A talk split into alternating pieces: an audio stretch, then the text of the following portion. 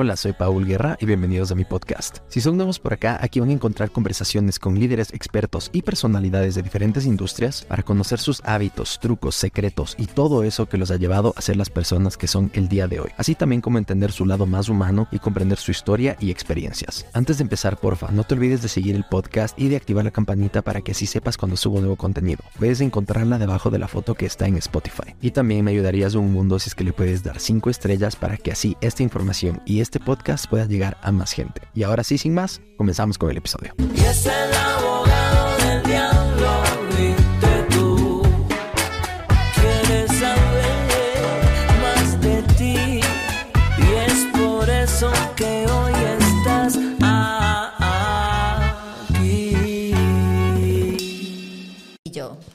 Brillas con luz propia, Mafer.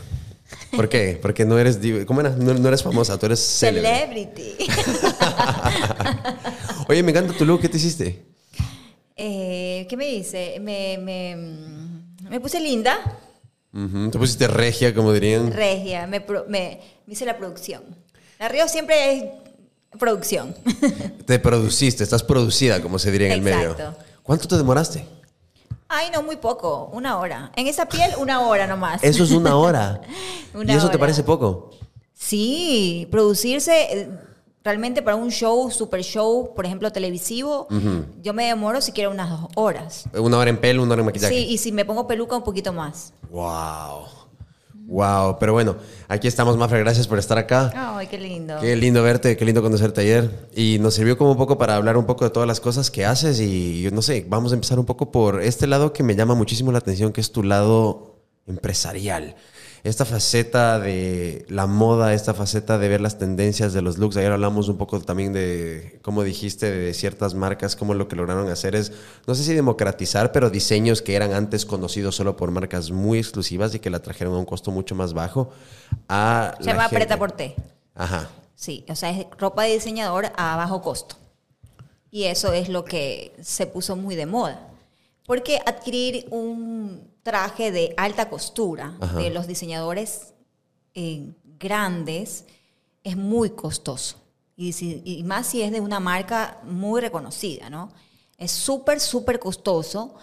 Hasta que eh, dijeron un día, bueno, vamos a hacer lo mismo mm, a bajo costo para que la gente lo pueda adquirir.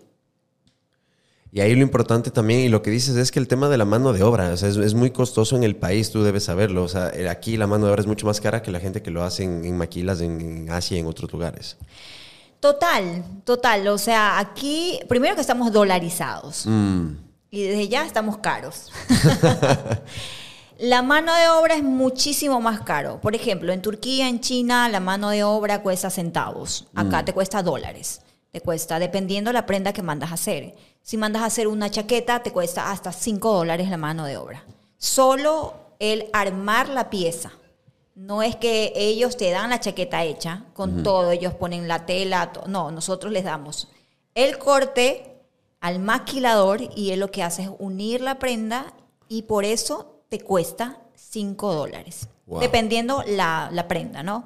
Si es un pantalón cuesta un poco menos, si es una crop top casi que parecido. a- si tiene como detalles, tiene otro valor. Así todo, todo. Si tiene detalles, que si hay que poner un cierre diferente y no el invisible, y tienes que hacer un, un otro cierre, el cierre de chompa, que el que se abre, que es otra costura. Bueno, es un mundo Wow. increíble, extenso, bello, pero carito. ¿Y tu marca cómo se llama? MFR. Y con MFR tú consigues, o sea, por ejemplo, lo que dices, los cierres de esto, los insumos, ¿todo es local o te toca importar? Todo es local. Ah. Todo, todo es local. Sí se ha pensado en algún momento importar, eh, pero en algún momento, ¿no? Porque igual acá todo es caro. O sea, en nuestro país estamos llenos de impuestos, de aranceles y de un montón de vainas. Y eso sí es que te llega. Porque sí, La aduana, es después, claro, puta, confiscan cosas si es se que queda te atorado. llega y si es que te llega tienes que pa- pagar un montón un montón de impuestos un montón de cosas y que yo siempre he dicho y lo voy a decir toda la vida es que las leyes no deben ser iguales para todos Mm, o sea, deben En darle una mundo- al empresario. A ver, el empresario es una cosa y el microempresario es otra. El empresario es el que tiene la multinacional, el que tiene una empresa muy grande, donde tiene más de 100 empleados, donde sus impuestos le dan, o sea, los impuestos puedes pagarlos porque obviamente ya es una empresa muy, muy grande, que ya está constituida, que exporta y que obviamente su entrada de dinero es mucho, muy superior a la de un microempresario que está empezando, que ha tenido sus ahorros y que empieza a montar su, eh, su negocio, su empresa desde cero y nos toca pagar exactamente los mismos impuestos que una multinacional. Entonces, el microempresario debería tener otros impuestos mucho más bajos para que no se te vaya todo en los impuestos o en el pagar al empleado, o sea, deberían ser otras condiciones para cuando ya como que das el salto a algo ya más grande, definitivamente debería de ser, eh, obviamente ahí sí el impuesto debería de cambiar, pero un microempresario que está empezando y tiene que pagar exactamente lo mismo que otras empresas más grandes, más constituidas, con más años, con más dinero, con más flujo de dinero, es, o sea, es un suicidio. Y por eso es que mucha gente emprende y te- deja de emprender porque no le da, no le da, la crisis no le da. Claro, al final del día hacen las cuentas y simplemente no resulta beneficioso seguir y considerando que tienes que abrir muchos frentes, como dices, un local, que no solo es de locales, permisos, desgastos, agua, luz, teléfono, internet. Ahora el tema también que se discute mucho en el país, el tema de la seguridad. A veces vienen y te quieren vacunar y a veces eso dicen que a los pequeños empresarios les sabe quitar a veces hasta el 50% de sus ganancias. Imagínate. Entonces ya no te queda nada. Entonces llevámonos de aquí, pues no. llevámonos de este país.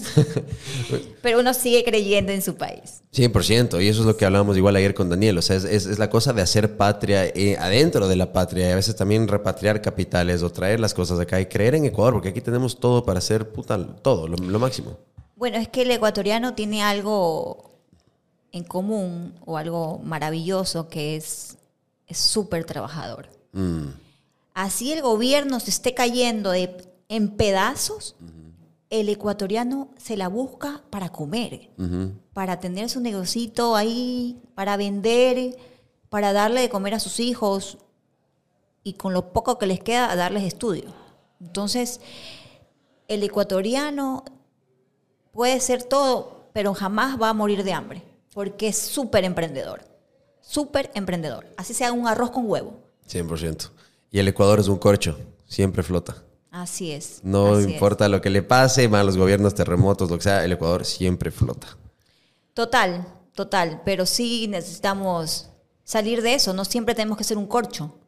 No siempre tenemos que solo salir flotando porque no nos queda de otra. Mm. Tenemos que tener derechos, tenemos que tener una vida digna, tenemos que tener todo lo que podríamos tener en otros países que sí hay. Por ejemplo, por eso mucha gente migra, por, ejemplo, por eso mucha gente eh, eh, se va. Y en este país, aunque no lo crean, hay fuga de cerebros y fuga de talentos. Sí.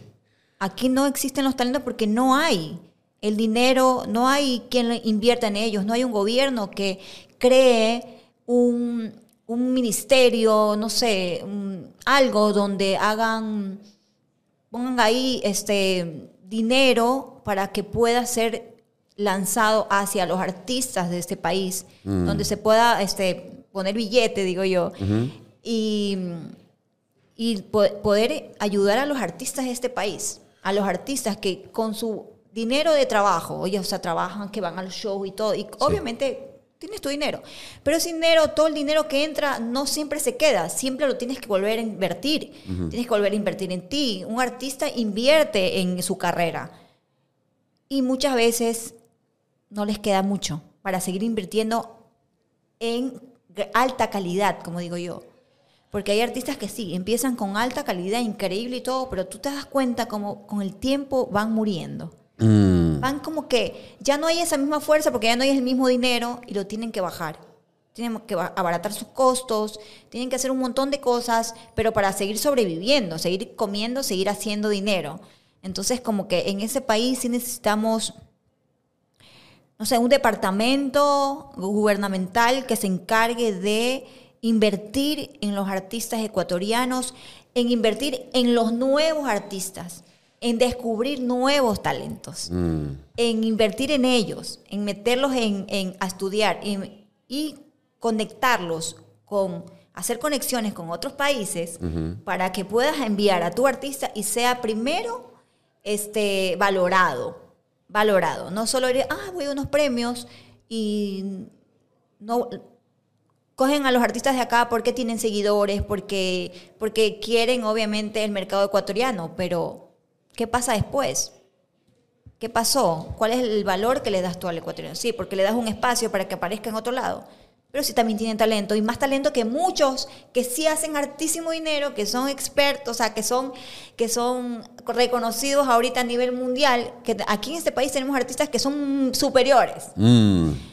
Pero ¿qué hay? No hay el apoyo, no hay las conexiones, no encuentran al manager que pula esos diamantes en bruto y los lancen internacionalmente, que hagan billete con nuestros artistas, que hay acá hay bastante talento. Pero por eso digo, fuga de cerebros, fuga de talentos. Hay gente que se va de aquí, como tú. No, y también pasa a nivel empresarial, no solo artístico. De hecho, pasa, eh, por ejemplo, en, en España, en Telefónica, en esta grande de telecomunicaciones, gente que maneja esas em- compañías muchas veces son a veces talentos ecuatorianos. o en- hay en Europa muchos ejecutivos en posiciones de poder que son de aquí del Ecuador. Ahí está, la fuga de cerebro. Sí. Eh, interesante, nunca había escuchado eso. Me gusta ese concepto. Es muy, muy didáctico, muy gráfico el, el término que es hasta a uno le llega. Entonces, es importante. Yo me acuerdo que en la época de Juan Fernando Velasco, cuando estuvo de ministro de Cultura, creo que era, intentaron de cierta manera, porque él lo sufrió de cierta manera con su música y él se quejaba de estas cosas. Ayer creo que hablamos un poco del tema de que te contaba lo que pasa en Estados Unidos. Los sindicatos, o sea, cada rama tiene su organización profesional que defiende los derechos de esos trabajadores. Porque muchas veces puede pasar en las producciones nacionales que te tienen 12, 14, 15 horas y es lo mismo. O a veces la comida es solo una vez y después ya no sabes qué va a pasar. O las condiciones no son las mejores para una grabación o cosas así. En cambio, ya sí, cada cosa está regulada y se protege al artista, como Es tú que dices. está regulada porque en otros países sí necesitas un manager para que puedas llegar. Mm. O sea, que pueda negociar por ti. ¿A qué me refiero? Que en este país no necesitas un manager, porque los canales de televisión, cuando tú mandas un representante, muchos te, mira- te miran mal y dicen, ah, no, esta ya se cree diva. En serio. Total. Y dicen, ay, no, es que ahorita, y si va el manager y negocia a un canal de televisión, dicen, no, es que ese es el valor porque él tiene que ganar. Mm. Entonces quieren y prefieren hablar con el artista directamente.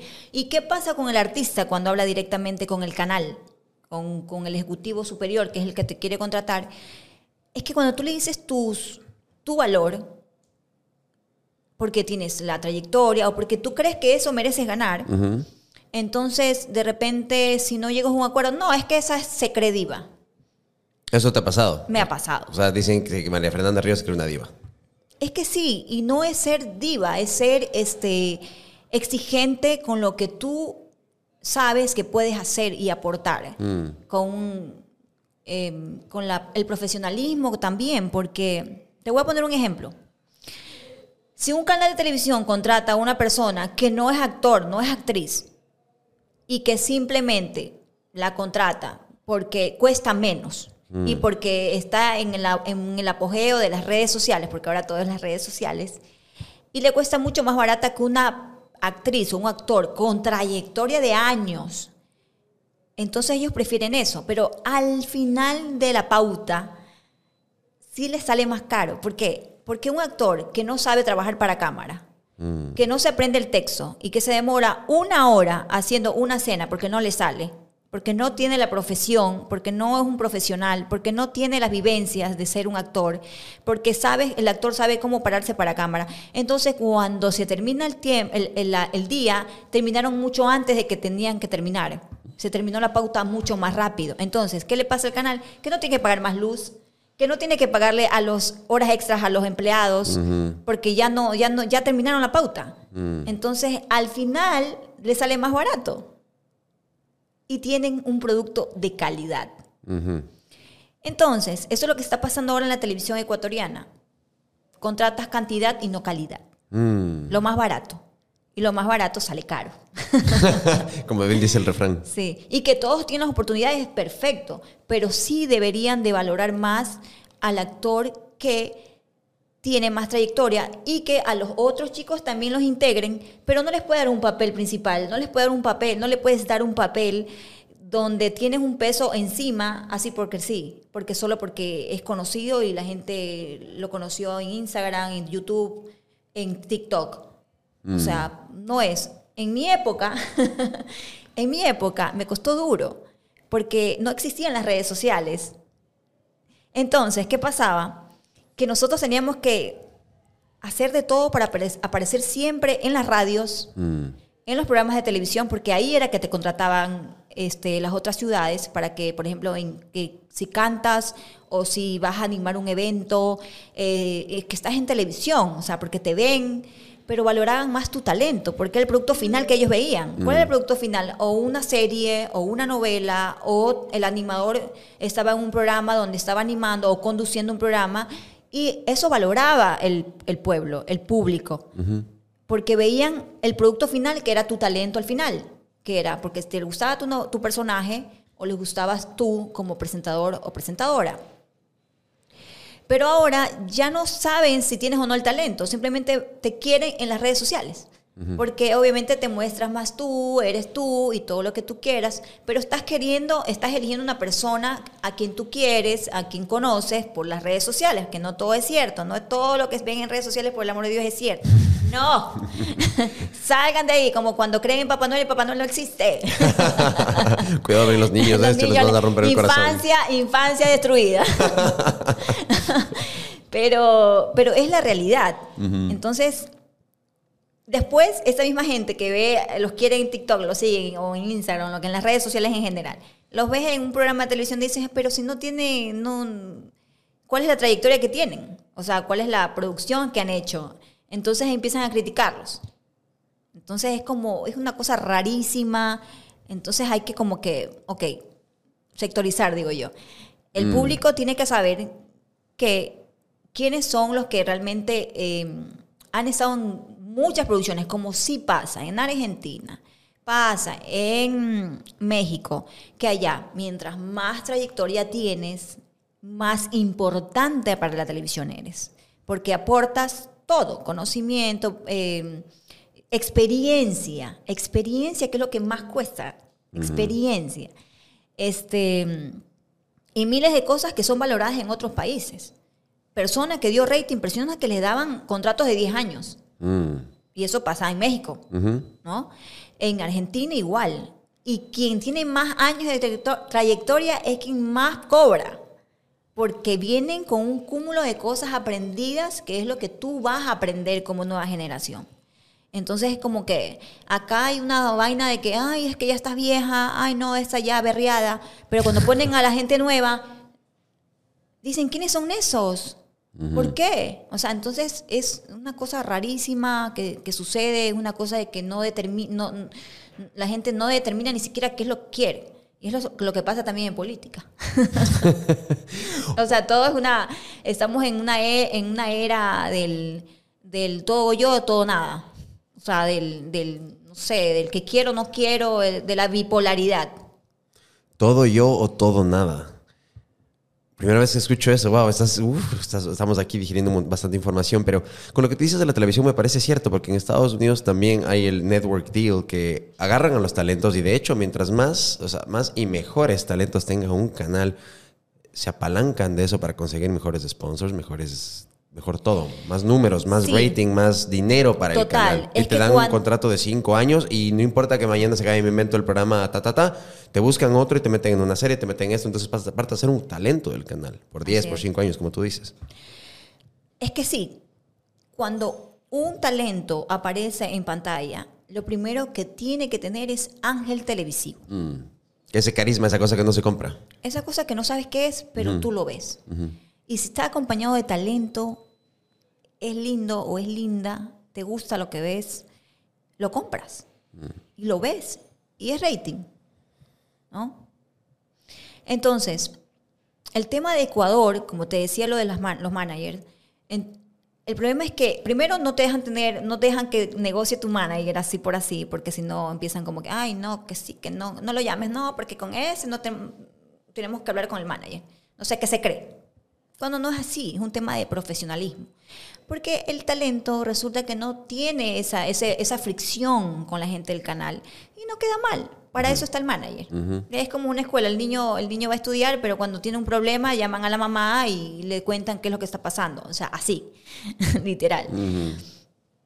Y acá no hay, o creo que sí hay, pero no está como tan expuesto, no hay tanto conocimiento en eso, es que hay un grupo supuestamente que, que mm, de actores, no sé si todavía exista, que quisieron hacer eso para que eh, se pueda pedir las regalías cuando un canal usa tu imagen después de determinado tiempo. Así es. O sea, si tú sales en un programa de televisión, un- una producción dramática, eh, sales y después hay el reprise de eso, deberían de pagarle a los actores eso.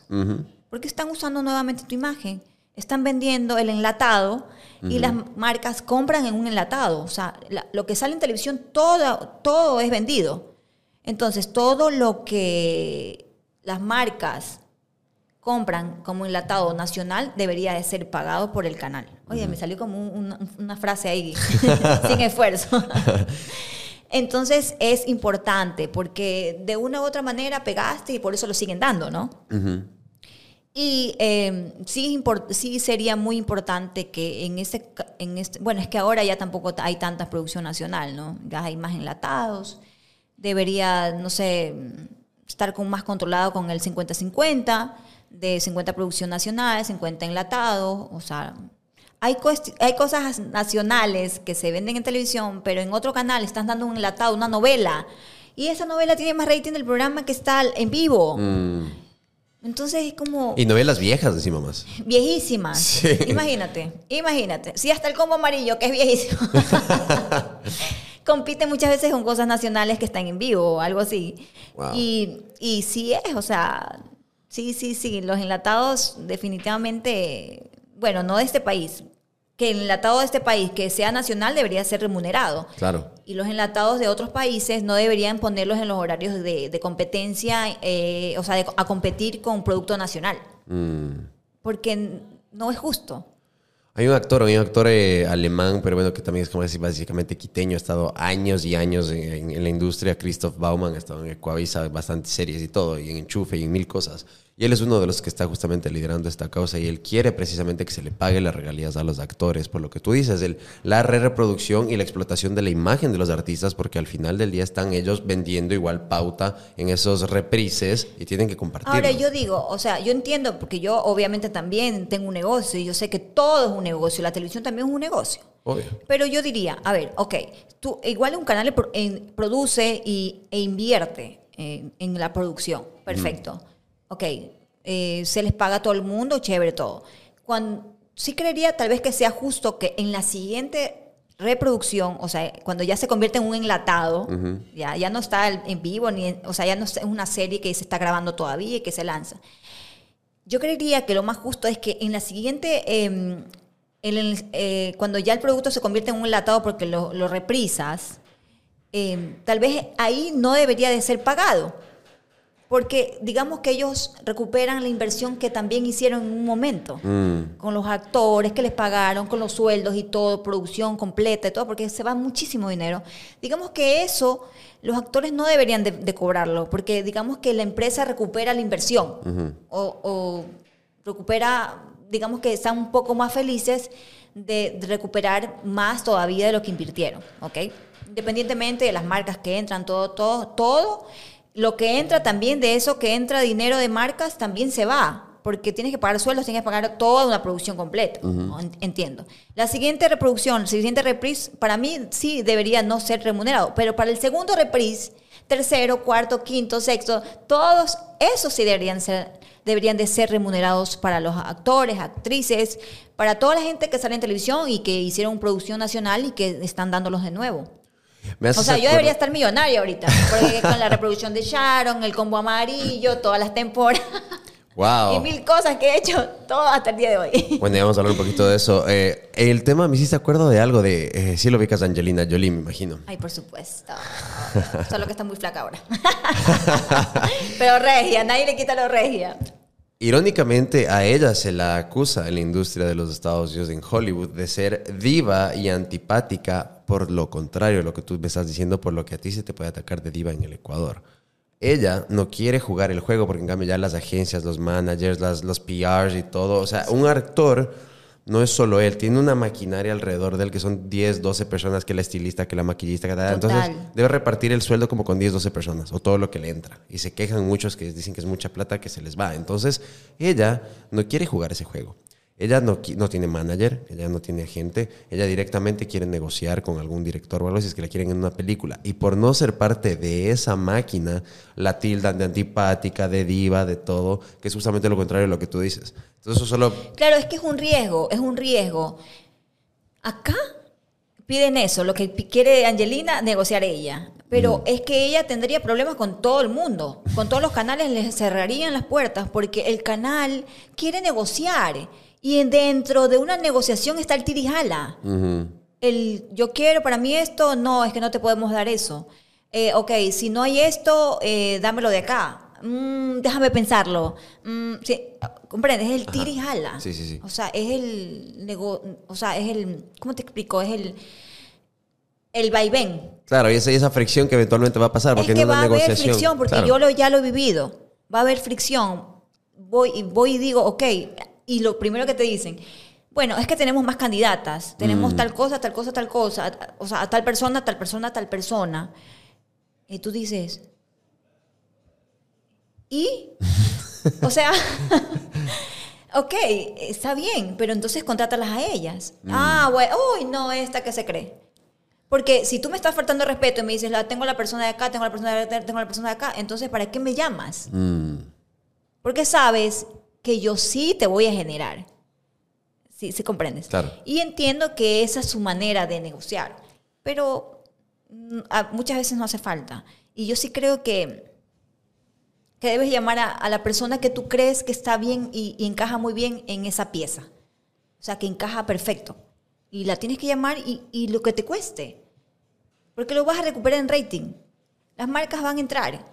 Porque tienes trayectoria, eres profesional en lo que haces. Te, arre- te produces para que en la pantalla se vea algo lindo, algo de calidad. No vas como que si fueses a, a tomarte un café. Que hasta para tomarme un café yo me voy regia. Pero eh, es que uno nunca sabe cuándo se va a encontrar con su enemigo. Mi enemiga me tiene que ver regia. Pero eh, es que es así, es como un, un mundo un poquito intolerable, un poquito... eh, hay fricciones, muchas fricciones. Y muchas veces puede ser ingrato también. Muy ingrato, muy, muy ingrato, hartísimo, hartísimo, hartísimo. O sea, digamos que, que mm, el tema de que hayas trabajado tantos años y escuches decir o en redes sociales que digan, ay, pero la- los mismos de siempre.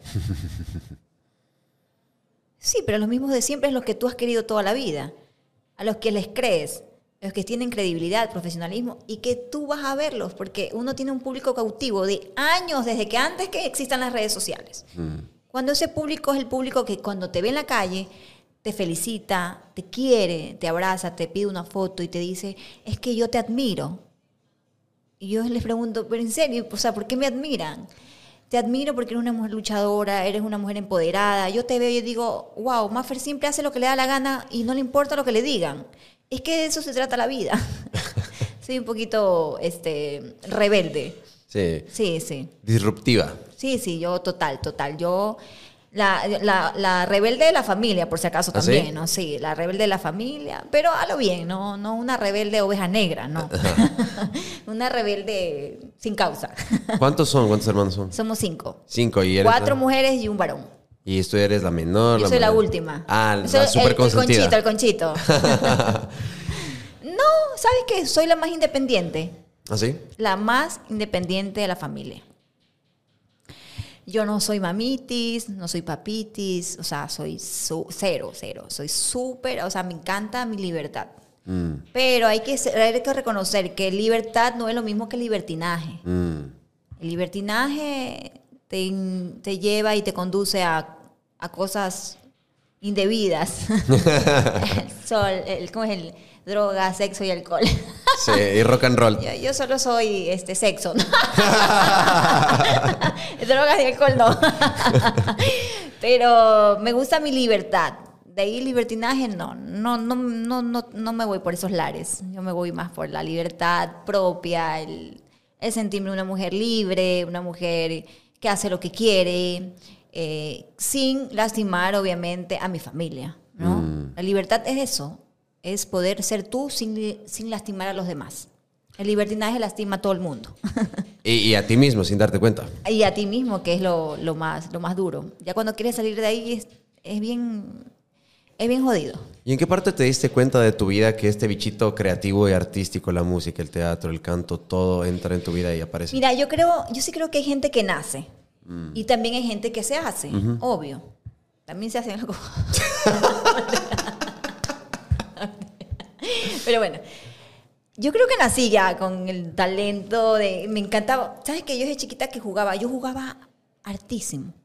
Yo dormía, o sea, yo me levantaba 7 de la mañana cuando era chiquita y cuando estaba en vacaciones, cuando estaba en la escuela y el colegio no, pues no. Pero yo me levantaba y lo primero que hacía cuando me despertaba era armar un montón de juguetes para jugar.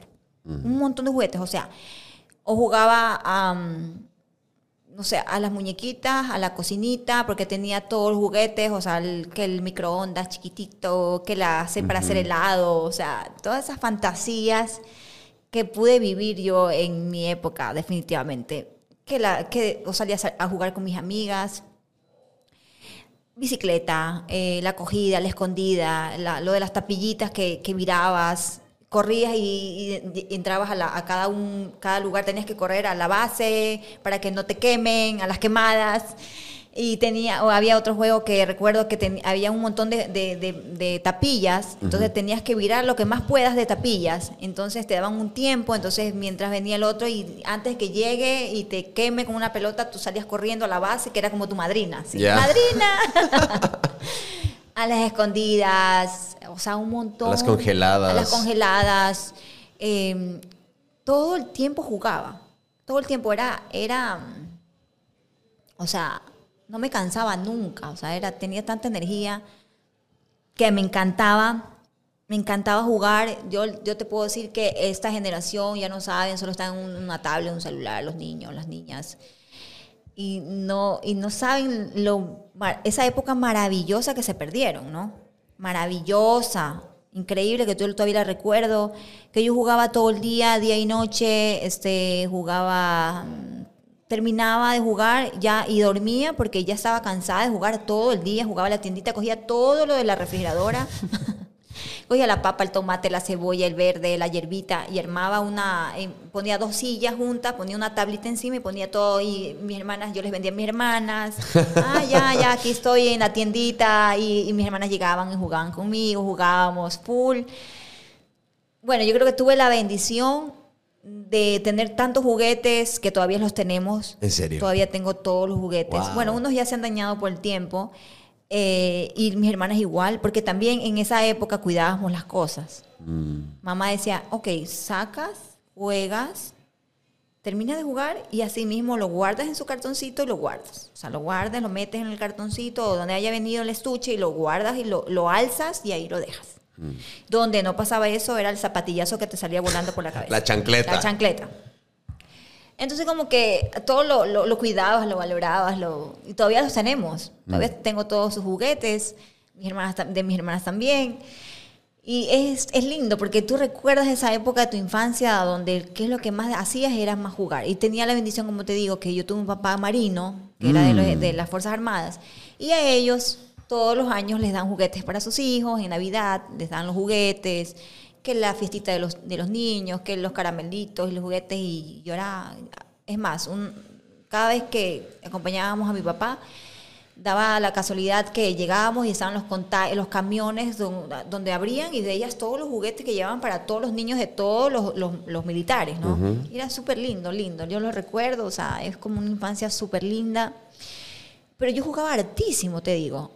Y, y un día una psicóloga me dijo que si yo no hubiese vivido esa etapa de mi vida, no sería un artista. Mm. Porque desarrollaste mucho tu imaginación, seguramente. Exacto. Eh, y que decía ella que yo vivía en una burbuja, que malo o bien me sirvió para ser un artista. Y malo porque yo tal vez huía de los problemas que obviamente habían en el hogar y me refugiaba en el jugar. Pero no, soy una niña bien, bien, bien, bien educada.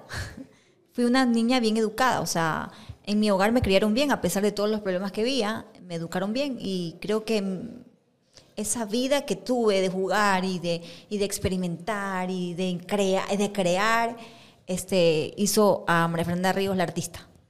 Mm, y es increíble porque eh, con todas las cosas que vas contando que ibas haciendo de niña, veo algunas de las facetas que haces. Porque Total. ya estabas con la tiendita Eh, emprendedora, negociante, empresaria. Sí, y te cuento algo. Mi hermana, es que yo siempre era la- como la más ah, despierta. Yo cogía, en mi familia en esa época, cuando vivía mi abuela, ella tenía bananeras. Y nosotros, obviamente a la casa nos llegaba todos los cartones de, de banano. Y hay- en esa caja de banano hay una tapa que tiene un cuadrante en medio que es para que respire el banano.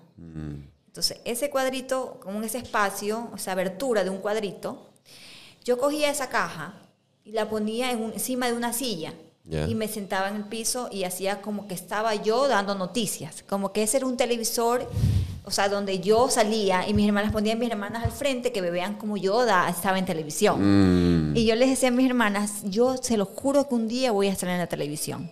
Y mi hermana me decía, ya cállate, loca. Vas a ver, algún día voy a ser una estrella en televisión. Entonces siempre jugaba también a eso, a la televisión, que yo estaba en la televisión, que animaba, que sí era. Siempre he sido como la loca de la familia te lo juro. Pero en el colegio igual, en el colegio. No había. O sea, yo estaba en las cheerleaders. No. Yo estaba donde decían, ay, que va a haber, necesitamos un grupo de, que quieren, quiere bailar para las, la kermés del colegio. ¿Quién sé cuánto que va a hacer, este, van a hacer eh, un baile las, las cheerleaders? ¿Quién quiere estar en cheerleader? O sea, todo era yo, yo, yo, yo, yo, yo, yo, yo. yo. Entonces, eso de ahí me encantaba, me fascinaba bailar, me fascinaba estar como que en el show, así. Oye, tanto que me pasó algo súper chistoso, do- dos anécdotas súper chistosas. Primero, en el colegio, como era conchuda, porque yo fui, yo soy conchuda. valiente la palabra, valiente. Oye, habían que, habían, eh, las, eran las Olimpiadas del colegio. Mm. Y teníamos que hacer eh, cada quien show. Y nadie quiso hacer un show de mi curso. Y yo dije que yo iba a hacer un show. Entonces me estaba preparando la canción, eh, me, acuerdo que era la canción, una de Gloria Estefan, que era súper movida. Ya no recuerdo el nombre. Sí. Ya, bueno, esa canción. Oye, no sabes, yo hice, preparé mi show en la casa. Ya. Lo preparé yo. Ah, sí, hasta, hasta, el traje me hice, todo me mandé a hacer, no sé, fue una cosa, que, un escándalo. Eso. Y empecé en el piso. Ahí. Todavía me acuerdo. Wow, todavía te acuerdas. Eh, claro, porque uno bailaba con el sonido así, ta, hacía, ta, hacía figuras uno. Se llama conga. Conga esa vaina. Oye, yo estaba ya listísima. Estaba con mi, mi- me acuerdo que me hice como un enterizo licrado, así yo. Así diva, así. Me hice una, una, una cola acá, me acuerdo. Y bueno, sí, que viene el show de María Fernanda Ríos del paralelo, no sé cuánto, y nos va a, nos va a bailar la conga, que dice que un, un, un solo. Porque conchudamente me lancé a hacer el show sola. y todos estaban todo estaba todo el colegio, yo estaba en la mitad del patio, o sea, todo el colegio, comprenderás, las autoridades del colegio, ¿no? El rector, así como que wow. todo. Bueno, y yo estaba así en posición, pues no, uno se pone en poste para empezar la, la, la, la, música, ¿no? El baile. No salió la canción. Así como ahorita, y justo te lo iba a poner. O sea, eso no pasó. Y era así. Y no salió. Se escuchaba a lo lejos la canción. O sea, ¿sí entiendes? No se escuchaba así, ¡wow! Claro, ya te cacho, algo así. ¡Eso! Dios mío, los recuerdos. Hoy me quiero olvidar ese momento. y yo era así, se escuchaba de lejos y todo el mundo era así. Y la veo a mi hermana en una esquina. Y mi hermana me dice así. No. Porque ella me había dicho que no lo haga. Me dice, ¿cómo vas a ir sola? Que eres loca, que ni sé qué. Me estaba que me, me decía la loca. Y, y cuando yo la veo a mi hermana, o sea, literal, hace así. Hace así, como que, qué vergüenza, así. Yo miraba así. Y con esa canción a lo lejos bailé. Hice mi show. Wow. Y cuando yo volví a mirar a mi hermana, ya no estaba. ella se había ido a esconder. Se mandó a mudar. Se había ido a esconder. Ay, me acuerdo que hasta un enamoradito por ahí tenía que había ido a verme. Te lo juro. Y yo, ay, pero yo salí. A mí no me importaba. Yo salí airosa. Dije, a mí no me importa. ¿Acaso fue mi culpa que no saliera, no se escuchara bien la canción? Yo hice mi show y salió lindo. Conchuda. Pero, pero una esas anécdotas que nunca me voy a olvidar, porque eso hicieron como que forjaron mi, mi carácter de artista. Eso, y la primera vez que canté por primera vez con público. Con Candela y Son. No, no, no. No, yo tenía 15 años. Uh. Y yo tengo una tía que es la que me descubrió. Ella es tu manager original, por así decirlo. Yo no sé en qué momento yo estuve cantando sola, así lo típico que escuchas música y, y- y empiezas a cantar. ¿En la ducha o en No sé lugar? dónde estaba cantando, yo no lo recuerdo. Lo único que sé es que mi tía un día llegó a la casa y me dijo, mijita, te he traído unas pistas. Vas a cantar en un show, porque cantas bien bonito. Y yo le digo, ¿qué? Me quedé así como pensando así, el signo de preguntas. y digo, yo, yo le digo, sí, vamos a escucharte. Y me pone las, las pistas, no recuerdo. Y me pone algunas pistas de Selena. Mm. Bueno, yo ensayé y te cuento que es lindo. Para que toda mi familia se quedó así como mi mamá. Ay, mira, qué lindo. Canta. Ah, mi, mi hija ha sabido cantar. Entonces, fui a cantar por primera vez en un evento que era una. Ay, ¿cómo que le decían antes? Eh, Ay. matiné, kermés. No, no, no, no. Era un evento. Bueno, un evento donde iba gente y pagaban la entrada. Peña. Una peña, ¿eh? Eso, una peña bailable. Es una peña. y tenía que cantar tres canciones. Ya. Hice, hice la canción de No me queda más, la de la de mm, la de la de Selena. No me queda más. No, esa no canté, canté de No me queda más y canté Si una vez, si una vez dije que te amaba. Bueno, ya eso. No, dos canciones tenía que cantar nada más, ya. Canté la primera espectacular. Yo, la gente gritaba, mi familia. Mi familia se estrepó la tarima conmigo. Estaban, recuerdo tanto que estaban mis manos, o sea, a la derecha, atrás, toditos, mis primos, mis hermanas, todos, hasta mis tíos. Y mi tía, mi manager en ese momento, estaba del lado izquierdo, en una esquinita, poniendo las pistas, que era de cassette, pues, ¿no? En esa época era el cassette. Bueno, canté la primera y mi, mi prima, eso, mi primo, ¡eh! esa es mi prima, gritaba. esa es mi prima. mi hermana, eso, ñañita, eso, perfecto, gritaban. Viene la segunda canción. El no me queda más. Mm. Si- no, si una vez dije que te amaba. Era la segunda. Bueno, no me queda más y, y- y la otra. Y me quedé en blanco, en la mitad de la canción. Me olvidé la letra.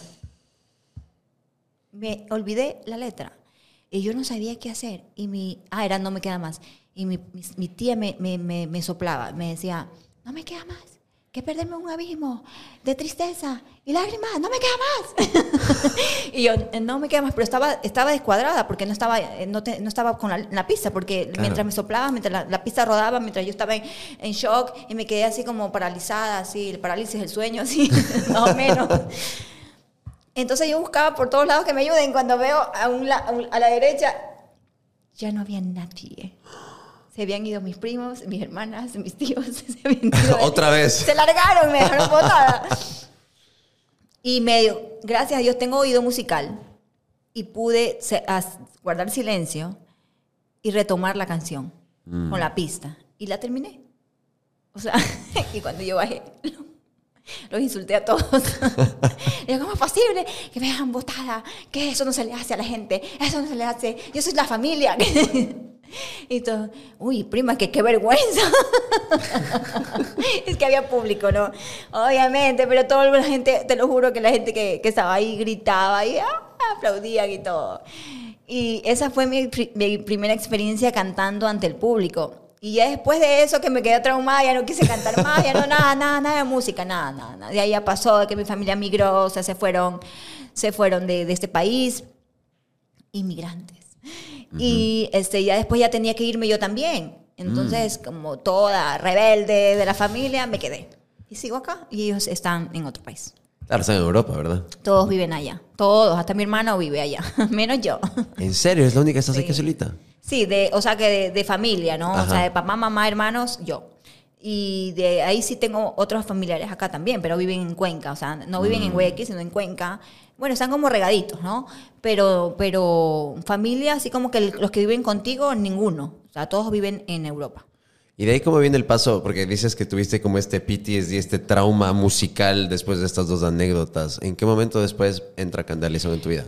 Eso fue en el 2000, en el 2000. Hace 23 años.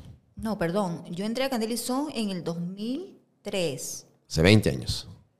20 años. Dos décadas. Puta, es full tiempo. Bueno, no digamos la fecha, por favor. Medita eso. Eh, sí. O sea, es que era como. Bueno, es que a veces.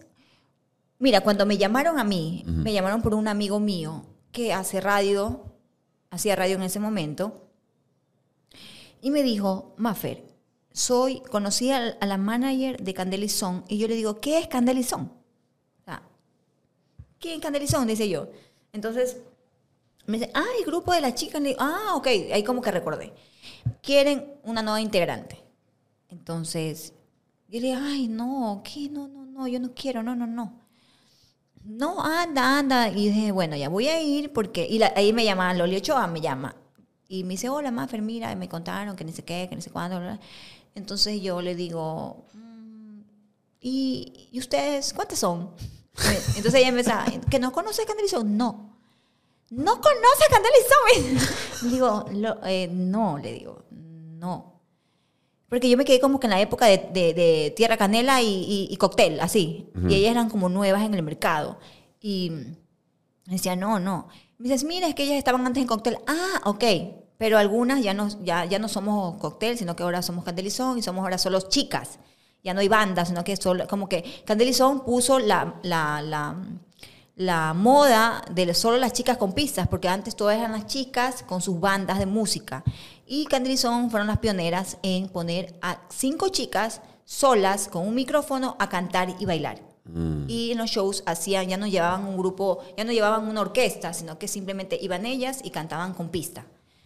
¿No? Y yo dije, ok, voy a ir por no quedar como mal educada, voy a ir a escucharla, le voy a decir, ah, qué lindo todo, y me voy a ir. y no voy a volver. pero yo no sé qué me hizo Loli Ochoa, pero yo digo, esta me drogó. Porque inteligentísima, por si acaso. O sea, ¿para qué? Inteligentísima. Me dijo, mira, Maffer, me presentó a las chicas, se conocía a todas, en esa época estaba Yazú, bueno, Jordana, otras chicas que ya no están, que ya no viven aquí tampoco. Em, Diana, Carla, eh, Malena, que ella, ella creo que sí vive acá. Y me presentaron y las, las conocí a todas, hola, súper lindas. Y me dijo, y le digo, bueno, ya me tengo que ir, le digo, yo te llamo, le digo a Loli, y me dice, no, ¿cómo te vas a ir? Mira, quédate para que veas los ensayos de las chicas. Mira, eh, mira, si te gusta, ahí ya, me- ya decides. Entonces las chicas les tocaba ensayar, y entonces las chicas estaban ensayando eh, el murcielaguito. Entonces me dice, pero métete, me dice Loli, métete. A ver, chicas, enséñenle cómo es el murcielaguito. Me enseñaron la coreografía. Y ahí me quedé. Ahí me quedé, o sea, que te lo juro, o sea, yo no, inteligentísima para lograr lo que quiso. O sea, ella quiso que yo entre a Candelizón. Entonces, ahí fue mi, mi, mi época, o sea, mi, el- la época que estuve en Candelizón, después estuvimos en A Todo Dar. Estuvimos como un año en A Todo Dar y mientras estábamos en A Todo Dar llegaron a Estado Dominado. Esa fue nuestra época. Entonces, Eh, eh, pero el canal sí nos preguntó, les cuento. Si podían ellos entrar. Sí, exacto, porque éramos como el grupo de mujeres que era como que la atracción del programa en A Todo Dar. Y siempre estábamos cantando, nuestro, nuestro, hacíamos nuestro show, nuestras canciones nuevas que sacábamos y bla, bla, bla. Y sí nos dijeron, este, bueno chicas, eh, vamos a tener un grupo de hombres. Son chicos, son bailarines, no cantan, no es la competencia de ustedes, pero son chicos que sí bailan durísimo y podríamos hacer como que, empezamos a hacer como que eh, los, los mano, las mano, mano a mano, los duelos, así, ¿no? Como que dicen las chicas contra los chicos, así, ¿no? A pesar que en ese grupo sí había una sola chica, que era Camilita. Entonces, bueno, mira, ellos llegaron y era wow, o sea, fue full, más todavía, o sea, y nos fue súper bien, súper bien. Esa es una época que nunca me voy a olvidar. La pasamos increíble y de ahí yo ya me salí de Candelizón. ¿Y de ahí en qué paso viene ya tu transición? Porque si bien un mal día salías en a todo darse en la tele, pero ya, como dices, porque al inicio de lo que estábamos conversando, dijiste uno tiene que reinvertir como artista en uno mismo y parte de eso ha sido tu preparación, porque aparte eres actriz. Total, total. O sea, cantante. Mientras yo estaba en Candelizón, bueno, yo, yo hice ballet clásico siete años. Wow. En la Raymond Moyé, en la Moyé. Y después de eso, mientras yo estaba en Candelizón, también estaba en danzas jazz. Mm. Estuve en danzas jazz, estuve como dos años, más o menos, porque siempre me gustó el- es eso, aprender. Siempre estuve, siempre soy una mujer que está aprendiendo y que si no ha tenido los recursos para aprender y pagar algo, me he juntado con la gente que sí sabe de eso y me han enseñado. Mm. O sea, yo siempre digo que cuando ella dice es que yo no tengo plata para estudiar eso, ok. Pero ¿quiénes son los, por ejemplo, yo no soy estudiada actoralmente, o sea, no es que fui a un instituto actoral, que no sé qué. Pero empecé a juntarme y a hacer cosas de televisión y yo veía quiénes eran, eran los mejores. Mm. Y yo me pegaba a esa gente. Mm. Y yo les decía que me enseñen. Y ellos me enseñaban. Entonces ahí fui yo forjándome y dicen que cuando quieres ser la mejor tienes que juntarte con los mejores. Y ese fue como un legado y que tengo hasta ahora de vida y eso hago. Eh, cuando no sé algo, me junto con los que sí saben y lo aprendo. Y, e investigo. E investigo lo que como que me queda la duda. Pero en esa época de Candelizón hubo una novela que se llamaba Joselito. Y cuando estábamos en A Todo Dar, la gente de la producción de Joselito me pidió que le pidió a Loli que sea que esté yo en Joselito. Entonces, ¿qué sucedió ahí? Que querían seguir porque mi personaje era un personaje chiquito. Y Loli ya con lo del Candelizón que había que prepararse, que esto, que lo otro, que hay- había shows y todo. Yo como que decidí quedarme grabando porque yo ya no podía, no podía hacer las dos cosas. Y ellos, mi personaje les gustó que quisieron seguir grabando conmigo. Entonces, Loli me decía, no, ya tienen que matar tu personaje porque... Ya te querían matar en la serie. Loli, me lo dijiste. Tienen, ya, diles que te maten el personaje. y yo decía, ¿cómo me voy a matar si, si me encanta esto? O sea, y ahí como que empezaron los problemas. Mm. Y dije, no, quiero como quería ya, como quería volar. Como otra vez dices, independencia, libertad, ser Sí, tú, sí, sí, seguir literal. lo que quieres. Y ahí ya empecé a hacer como que mi carrera, estuve en Joselito, empecé a hacer otras cosas, pequeñitas, pequeñitas. Y de ahí entré a conducir un programa en RTU que se llama El Callejón. Ujú. Y era un programa de reggaetón, de... En la época en que te digo que Daddy Yankee, era, o sea, Daddy Yankee sacaba el... Mírame, mírame. No me acuerdo cómo se llama esa canción. Porque yo no, era, yo no era reggaetonera para nada. Me siento tan solo. Ajá. quiero Que hablaban como, no sé, yo no sé quién empieza cantando, si es una china, una, no sé, una japonesa, no sé. Ay, le- Y- Dice que bueno. Era esa época que esa canción estaba pegadísima. Entonces yo soy una mujer súper consciente. Y yo les digo a los productores, yo no sé nada de reggaetón. Ujú. Pero hagamos una cosa y más inteligente. Contratemos una persona que sea, sepa netamente de reggaetón, que sepa del género urbano. Y yo simplemente voy a ser una modeladora. Y él es el que cuando tengamos que hablar de temas urbanos, de música y de todo eso, sea él. Porque no es mi rama. No es mi rama. Entonces vieron perfecto. Se contrató a una persona este, que se llama George, un amigo súper querido, uy, que hace años no lo veo, que sabe hartísimo, que es productor musical, que es cantante, que es, bueno, un montón de cosas. Y él era mi co-presentador, sí, co- copresentador. Y éramos los dos. Y jugábamos en ese programa. Era increíble. O sea, a mí me encantaba ir como que... Yo era súper así como, ah, relajosa. Y él, él era un poquito más tranquilo, pero siempre hablaba con, o sea, con la teoría, decía yo. Él hablaba con la teoría real de lo que estaba pasando con los artistas urbanos, de reggaetón, incluso los artistas de acá de Ecuador. Entonces como que había una dupla súper chévere, me encantaba, yo estaba muy feliz. Y en, esa, en, esas, en ese programa, oye, qué bestia, me pasaba de todo. Hasta una vez se me cayó, me acuerdo, una cosa de arriba, me No. acuerdo, se cayó. Y yo me quedé así como que, o sea, mis caras eran definitivamente de comediante, porque para eso después estuve de comediante. Y me ve Francisco Pino Argotti, Mm, porque agarran los bloopers, porque ellos claro. hacían un... Buenos muchachos. Buenos muchachos, pero hacían el pan nuestro de cada Claro, día. claro. Y sacan cuando se me cae esa vaina, en la, ca- casi que en la cabeza. y yo fui a usar una cosa del pan nuestro de cada día. Y me sacan ahí. Y ahí es que Francisco se mata de risa de verme y, y- y sabe de mí. O sea, como, o sea, ve el programa y sabe de mí.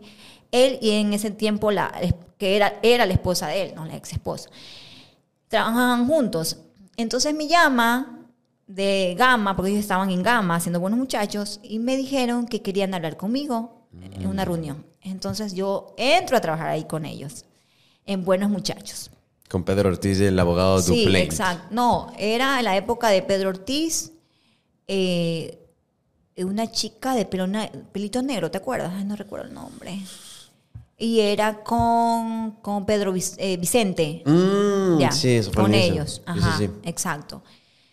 Y, pero no, no entré primero Buenos Muchachos. Ellos iban a hacer un programa de farándula que se llamaba Infiltrados. Mm, sí, me acuerdo. Y, no, perdón, hablo... Pero sí hubo un programa que se llamaba- No, Infiltrados fue después, que Sí. era un programa de comedia. Pero era Rojo Rosa, Mm. el programa de farándula, que se hizo en Gama. Un programa de farándula, donde estaba Andrés Placini, Tabata Galvez, estaba... eh, y otros personajes más, estaba yo. Y hacíamos farándula. Entonces, eh, ellos me decían, ok, tú no sabes de farándula, pero ¿qué aprendí yo? Y ellos me lo enseñaron. Si usted quiere hacer algo, eh, la gente que hace farándula, no sé si lo harán todavía, es que lo primero que tienes que hacer es ver lo que se grabó, el lo que el reportero fue a hacer y grabar, tienes que ver el material en bruto Mm.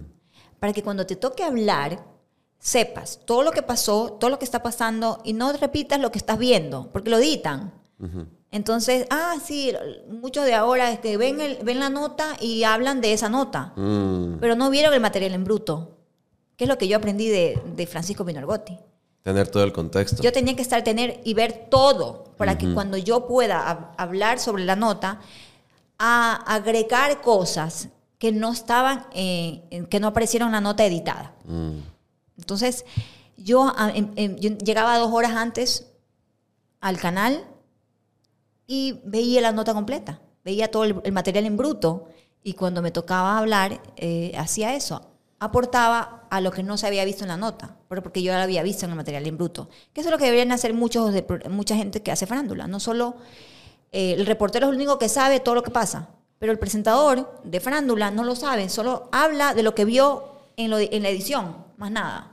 Entonces, eso es lo que yo aprendí. Por eso cuando yo hablo de farándula eh, y me han querido para programas de farándula, este, saben lo que yo voy a hacer. Mm. Entonces, todo eso se va aprendiendo con, con los mejores.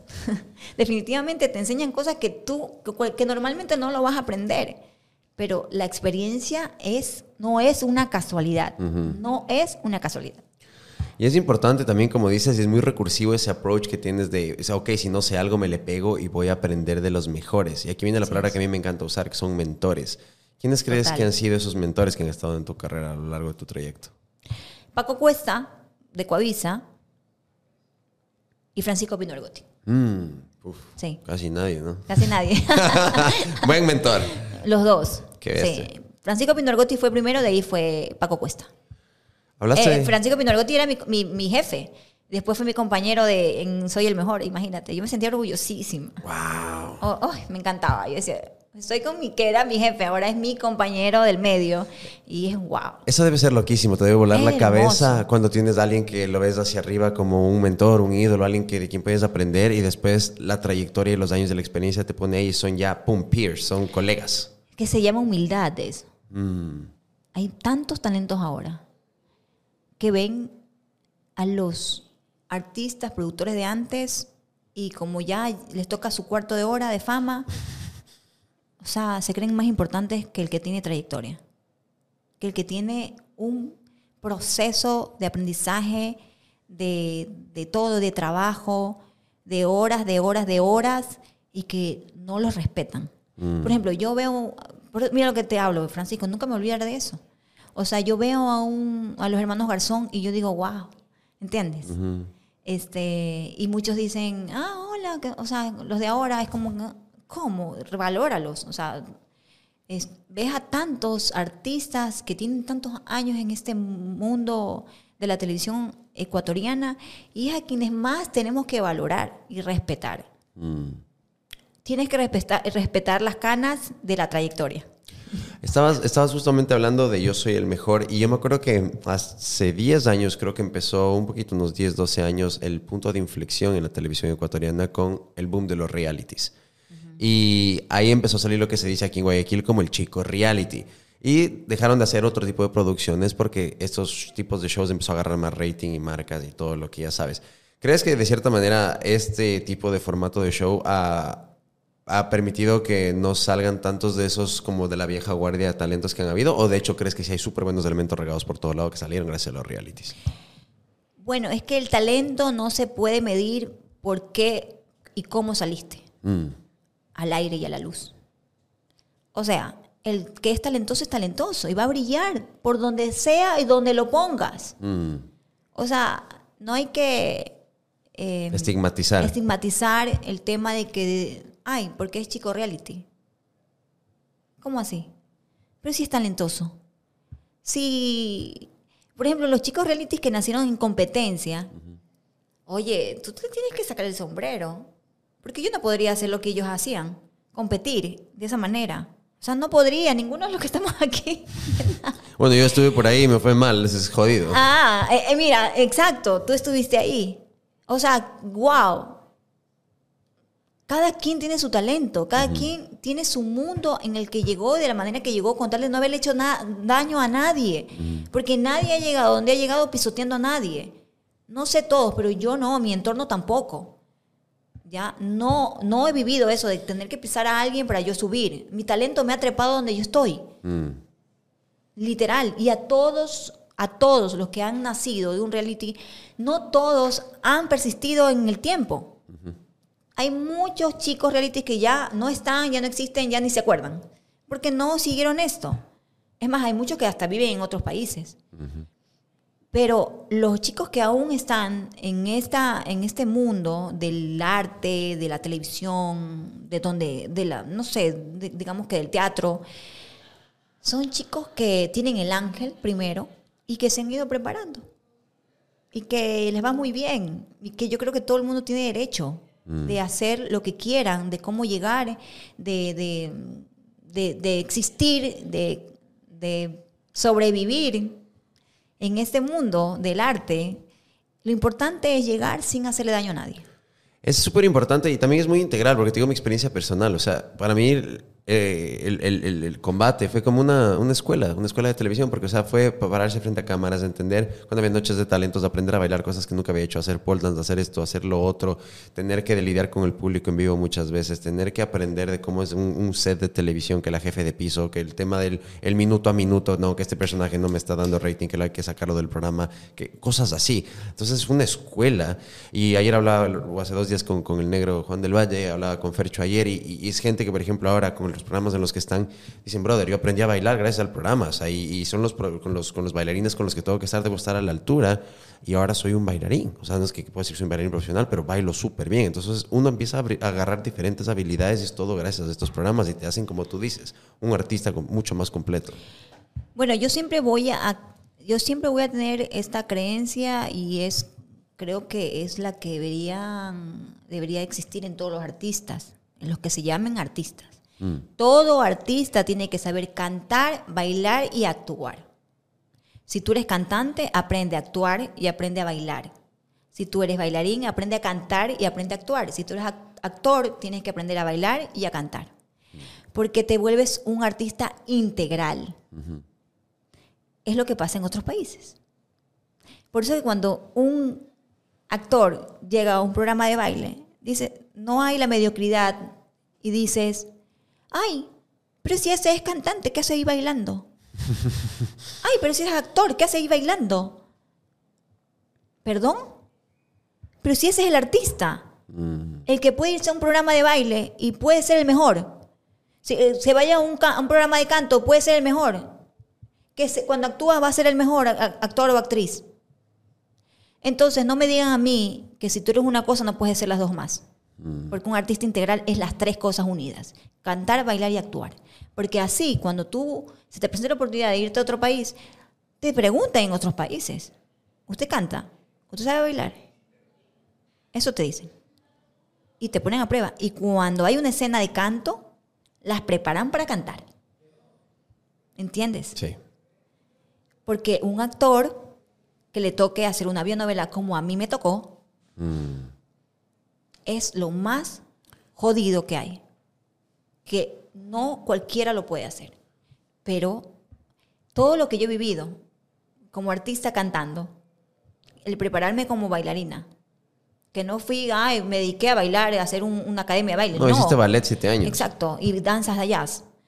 O sea, todo, la vida a mí me preparó, pero ya como cuando vas a ejercer ese proyecto, que fui cuando hice Sharon, yo tenía, yo hice una bionovela, que es lo más difícil para un actor. Porque cuando a ti te dan un personaje que está escrito, tú lo revives, o sea, tú, perdón, tú creas el personaje, tú le das vida a ese personaje. Tú le enseñas cómo, se, cómo canta, cómo, cómo llora, cómo habla, cómo se expresa en, en las diferentes escenas, las emociones de ese personaje que tú creaste. Pero cuando tú tienes que hacer un personaje que ya existe o que ya existió Tienes una responsabilidad de darle justicia. a mil por ciento. Claro. Porque la gente no te tiene que ver a ti. La gente tiene que ver a esa persona en ti. Y es jodidísimo. ¿Qué fue lo más desafiante de interpretar a Sharon? Em, bueno, es que yo a ella, la- primero yo la conocí a Sharon, obviamente, ¿no? Eh, pero es que ella era todo lo contrario a mí. yo soy súper hablo. ah, Y era tan delicada para hablar ella. O sea, ella hasta movía las manitos de una forma. Yo le estudié hasta el sol, hasta sus maneras de, de mover sus manos. O sea, yo soy. ¡ah! Ella es como, era como que era un movimiento así súper talía. Era súper talía. O sea, ella, es más, ella amaba a Talía. Ella siempre así como que era Talía, la Talía ecuatoriana. Y ella era tan delicada para todo, hasta para caminar, era como que delicadita. O sea, me costó full. ¿Cuánto tiempo te preparaste para, para el bueno, me preparé yo sola, te cuento. ¿Sí? Me preparé yo sola. Yo entrenaba, o sea, full el, el estado físico para poder cantar, porque yo hice em, todo el día, yo estaba con mis audífonos. Todo el día veía videos de ella y la escuchaba cómo hablaba. Y todo eso se, entró, se metía en mi cerebro. Entonces modelaba la voz y, y ella hablaba como que, sí, claro, chicos. que neces-". O sea, así, era muy delicadita para hablar. O sea, a a ella nunca le ibas a escuchar una mala palabra. Nunca le ibas a escuchar un grito. Era siempre tan delicada. Y su voz era súper delicada, súper fina, súper linda. Ella siempre era linda. Entonces, hasta cuando la hacían enojar y le decían tantas cosas feas, ella hasta para responderte era tan sutil, tan bella, nunca estaba brava. O sea, ya cuando ya tenía ya, que no podías evitarlo ya. Pero hasta para pelear era inteligentísima. O sea, era una diva. Era una diva. Entonces yo pasaba todo el día con los audífonos, hasta en el gimnasio. Wow. Eh, todo el día escuchándola, cómo cantaba, cómo eran sus movimientos al bailar, cómo bailaba, o sea, cuando ca- caminaba, cuando iba a hacer shows de televisión, cuando Daba entrevistas. daba entrevistas, eh, lo inteligente que era para hablar cuando alguien la atacaba y ella tenía que salirse la- con la suya, pero de una manera inteligente, sin pelearse, sin atacar nada, tanto que quedaba como mal a la otra persona, así literal. Y hice eso, yo dirigí el maquillaje del personaje, o sea, del mío. Em, dirigí, este, yo, yo puse un, o sea, cuando me tocaba entrar a mí ya como Sharon, la hechicera, como ya el personaje ya construido, de Sharon hechicera, la artista, em, yo dije, yo entro, pero voy a cantar las canciones yo. Voy a entrar a un estudio de grabación y lo voy a hacer yo. Todas las canciones que salieron a partir del día que yo salí, todo lo que tú escuchas en Sharon hechicera es mi voz y lo cantamos con la pista original.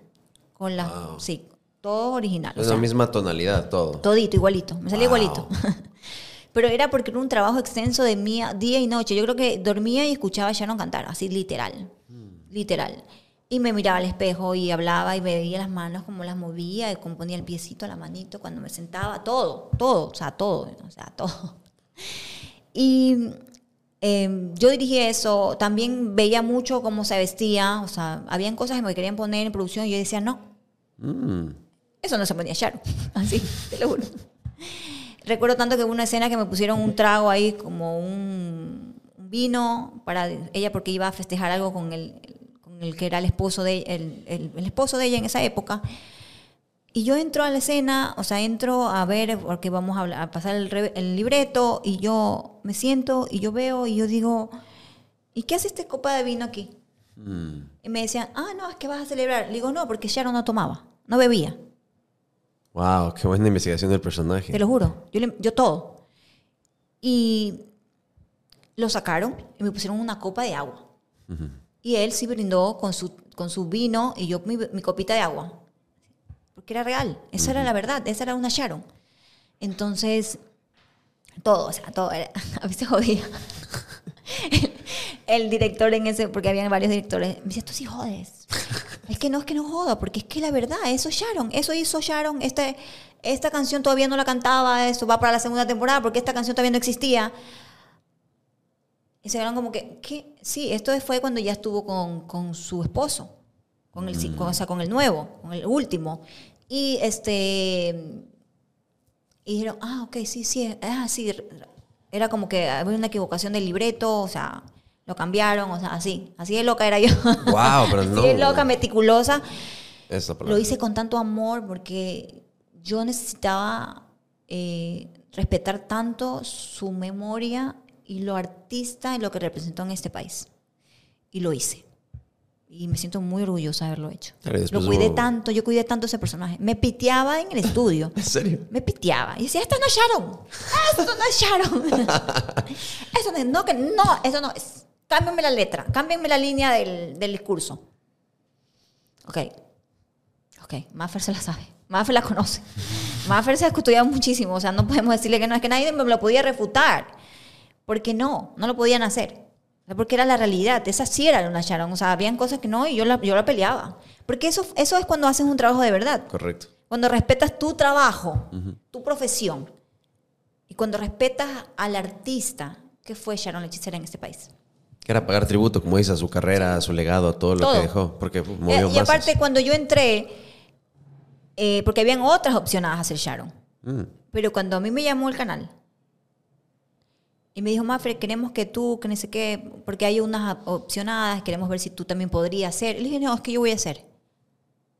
Porque yo sabía, cuando yo vi ese, yo vi esa, esa, ese chiste, ay, que tenemos a la de aquí, la de aquí, las opcionadas, dije, ninguna de ellas va a poder hacer Sharon, dije yo. Y pam, me llamó a mí. Ah, no hiciste casting, solo, solo te vieron. Me así, llamaron, no, me llamaron todos. Y es que hicimos un reality, me acuerdo, en contacto, todas las Ah, que jura. estaban para, las que estaban como para aspirantes a ser Sharon. ¿Quién más estaba? Carolina, Jaume, estaba. mm, Hay algunas, no recuerdo todas, pero fueron, fueron varias personas que estaban dentro del mundo artístico. Y este. Mm, yo, yo llegué, me acuerdo ese día que estaban reunidas todas las aspirantes en una casa y, y había una chica también que era integrante de Cantilizón, pero de las nuevas, ¿no? Y yo llegué y yo, en esa época yo estaba, mira, es que te voy a contar, es un chistosísimo. Cuando algo está para ti, está para ti. Cuando algo es para ti, es para ti. Y cuando tú pides al universo algo, te lo da. Yo, mucha, gen- yo me hice la bariátrica, pero yo, la gente cree que yo me lo hice por la novela, no es así. Yo tenía programada una bariátrica antes de que me llamen para ser una de las candidatas a ser Sharon. Yo lo tenía programado, es más, tenía un programa, programado un viaje a Estados Unidos que cuando a mí me llamaron, yo les dije, es que yo tengo dos cosas, me voy a hacer la bariátrica y segundo, tengo que irme a Estados Unidos. Y ya está comprado los pasajes, ya está todo. Pero no importa, entras con nosotros y dejamos grabando todo lo que necesitamos contigo de material y te puedes ir. Y de ahí regresas, ¿no? Entonces yo me hice la bariátrica, pero todo coincidió. Mm. Te lo juro que coincidió todo. Y yo decía que es increíble. Me llaman para Sharon que Sharon era flaquitita. Porque yo tenía que hacer la etapa de Sharon cuando empezó, imagínate. Ah. Sharon era así, así. Entonces yo estaba gordita. Una gordita linda. No, no estaba gorda, estaba pasada de rica. pasada de rica, pasadísima, diría yo. Entonces, es, eh, yo me hice la bariátrica porque, por salud, sinceramente. Porque yo hago lo que a mí me da la gana. Si yo estoy gorda, estoy gorda. A mí no me importa que me digan, si me dices gorda, está bien, sí. Por salud es real. O sea, es real que por salud tienes que mantener un peso de acu- acuerdo a tu, pe- a tu estatura y a tus años. Porque es así. Si vienen las enfermedades después, cuando estamos jovencitos todo es lindo, pero cuando ya estamos en- ya con los añitos, ya después, que no, ni siquiera eh, generas colágeno normal, o sea, natural, por eso uno agarra los colágenos. es por cuestión de estética. Iba a decir eso, pero bueno. claro, después hablamos de mi colágeno. Perfecto. Este, escúchame. Y yo me quise hacer eso porque yo tengo familiares diabéticos. Ya, entonces yo me hice miles de exámenes y el doctor no entendía porque yo tenía la insulina muy elevada. Y tenía en esa época 35 años. Y me decía, es que estás muy chiquita para tener la insulina tan, tan elevada. O sea, y ahí me dijo, ¿tienes eh, familiares diabéticos? Sí, mi abuelo, muri- mi, mi- mi- mi abuelo murió, él era diabético y murió sin una piernita y murió pro- producto de la diabetes. Tengo un hermano diabético. Y así, la siguiente iba a ser yo, si seguía pasada de rica, literal, porque era una cosa ya familiar, ya estaba en mi ADN. Entonces el doctor me dijo, si usted no se hace la bariátrica, usted a los 40 años va a empezar a sufrir de, de hiper- eh, hipertensión arterial, de la, de, ¿cómo es? De la, de eso, de la presión. Sí, que mi mamá sufre de la presión. Y eso que es flaca, por si acaso. Entonces, eh, me dice, usted va a subir, sufrir de presión, de la, de la presión arterial, va, va, va a tener- va a hacerse diabética, así que es el momento. Y me la hice. Y justo coincidió con lo del reality, imagínate, yo a los 15 días operada, tenía que ir a ensayar, y medio bailaba y todo, ahí a penitas, y yo, ya. Entonces, como cuando uno se hace la bariátrica, uno queda realmente desnutrida. Estaba flaca. Pero ni aún así llegué a ser tan flaquita como Sharon. O sea, Sharon era Wow. flaquísima. Yo era flaca, pero era como que tenía más caderas, o sea.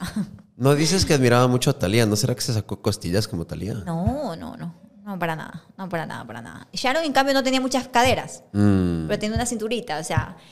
Y, y igual, o sea, era la fisionomía más o menos parecida, ¿no? Y todo se dio. Pero yo cuando yo entré ya al reality, yo sabía que yo iba a ser Sharon. Porque justo, mira, hasta la bariátrica la tenía programada. Y es que si solo me falta ser flaca, porque yo desde que soy Sharon, soy Sharon, decía yo. y yo fui Sharon. Fui Sharon, porque fui incluso la única que cantó en vivo cuando empezó el reality y cuando terminó el reality, en la final. Mm. Ahí la importancia de esta integralidad del artista, como tú dices, es, tenerlo total, todo. Total. Entonces no había, no, no había quien más. O sea, de hacer la parte de Sharon la hechicera, ya cuando ya ella fue Sharon, no Edith, ahí empecé yo, pues. Entonces, mm, muy bien. Muy bien. Yo fui muy feliz de haberlo hecho. No, eso es, ese es un reto artístico tremendo. Yo siempre admiro muchísimo a los actores que logran hacer este tipo de proyectos, como dices, en este caso una vía novela, pero cuando son biografías de cantantes que tuvieron mucho éxito, por ejemplo, la serie de Luis Miguel, lo que hizo Diego Boneta, como dices tú, él cantó y grabó todas las canciones. Y bailaba, hacía todo, en Los el escenario de todo, todo, igualito. y de- pero obviamente, a ver, a ver, no, no comparemos, o sea, allá la tienen coach, coach hasta para mover, la- articular la lengua, Claro. para poder hablar como el artista. Aquí Sí. no me dieron nada de eso. Lo hice yo sola, yo le voy a pasar un billete, una factura y algo aviso. Eso, pásales, pásales. Eso. no, y Oye, eso sí. me ha servido y, y- y- y me gusta ser un artista integral porque yo después hicimos una, una, una obra que se llamaba Infieles, donde todas las actrices tenían que cantar, bailar y actuar. Y yo lo hice, yo hice todo en vivo. Yo canté todas las canciones porque es una franquicia colombiana. Cuéntanos un poquito, porque tú la trajiste, exacto. Yo compré esa, esa, esa obra, la Infieles. Y todas las actrices en Colombia cantan, bailan y actúan en vivo. Mm. Todas cantan en vivo con la pista. Todas bailan y todas actúan. Todas tienen un personaje. Y acá, obviamente, fue lo mismo. Entonces yo era feliz. Porque yo no hice playback. O sea, todas, obviamente, por- siempre hay que grabarlo en un estudio por si pasa algo con el audio. Siempre hay que tener como que ese. ese eh, para que no pase lo que te pasó en La Peña. Hay que estar prevenida. Hay que ser precavida, mejor dicho. Un backup ahí. Exacto. Entonces yo lo que hice fue grabar con todas, todas can- bailaron, cantaron en, en estudio. Mm. Entonces yo les pregunté a todas, eh, ¿quieren cantar en vivo? Porque el audio, estaba- el audio estaba súper bien. ¿Quieren cantar en vivo o les lanzamos la pista? Y habían unas que obviamente tenían vergüenza, obviamente, porque es que sí, o sea, ella, o sea, no todo el mundo se arriesga, pero, pero sí hubieron actrices que sí que prefirieron eh, hacerlo, eh, hacer el, el playback, porque también tenían como que actuar también mientras bailaban, mientras cantaban. Entonces yo mis, mis canciones eran como más, unas más divertidas, otra era súper melancólica, donde tenía que estar solo casi que sentada cantando y no había movimiento ni nada, no era cantando, era súper triste porque termino llorando. Pero eh, eh, es lindo poder ver artistas que cantan, bailan actúan en una obra de teatro, donde, donde, una obra, donde es una obra musical, que aquí en este país como que la gente no le tiene tan, no, no le, no les llama la atención tanto esas obras musicales. No, les gusta más la comedia, donde se rían, cuando la gente, los actores, hay actores que tal vez en algún momento hagan sus bromas de, de humor negro, sus bromas pesadas. Y la gente es- está como que acostumbrada a eso y les gusta eso.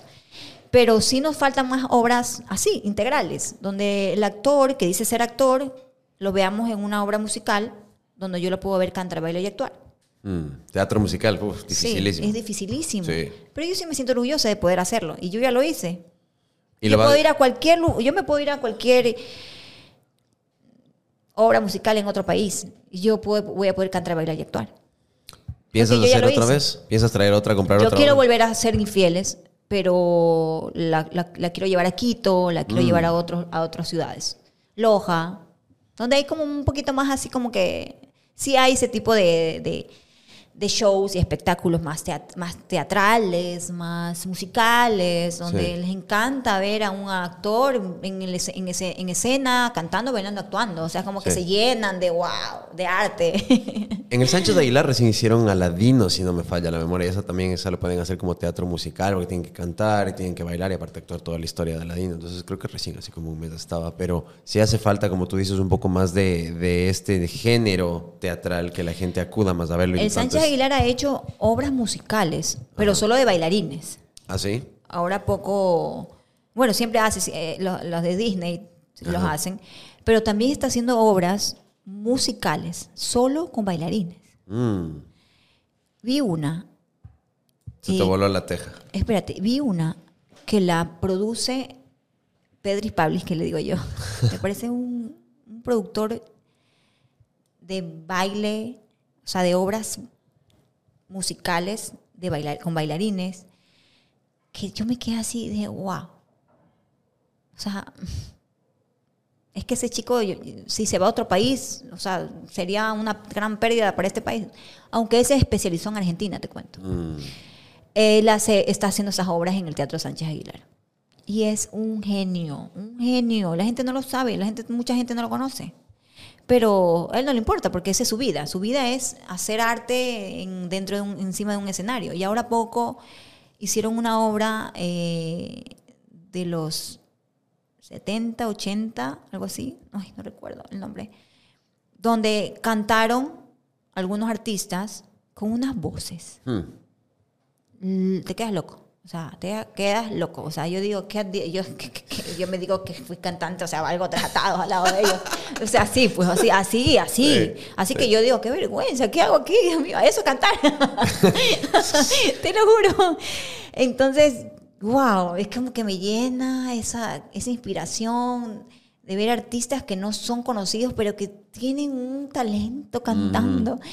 Y unos bailarines espectaculares en escena, bailando una cosa de locos. Y tú dices, wow, qué increíble. ¿Cómo quisiera que esto aparezca en televisión? o en las redes sociales. Sería buenísimo un programa de televisión de eso. Sí, pero, pero hay productores que no apuestan a eso. Apuestan al, al facilismo, a lo rápido. al- Hablando de la televisión y del facilismo, la farándula es uno de esos géneros que le saca de quicio a los personajes Oye, me, mediáticos. voy a hacer viral, me van a hacer pedazo por ahí.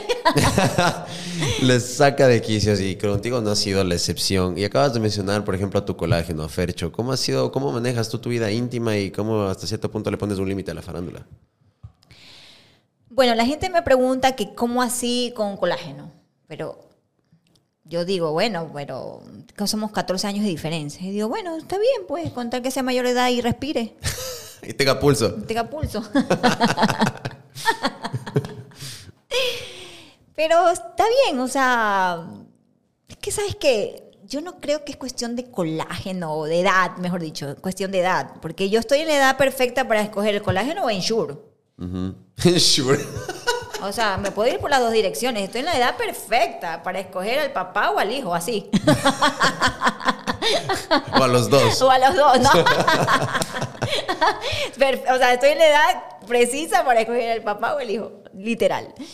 Entonces, em, yo no creo que eh, es cuestión de edad. No sé, porque yo también he tenido parejas mucho mayores a mí. Mm. 10 años mayores a mí. Pero es que zorro viejo se las sabe todas.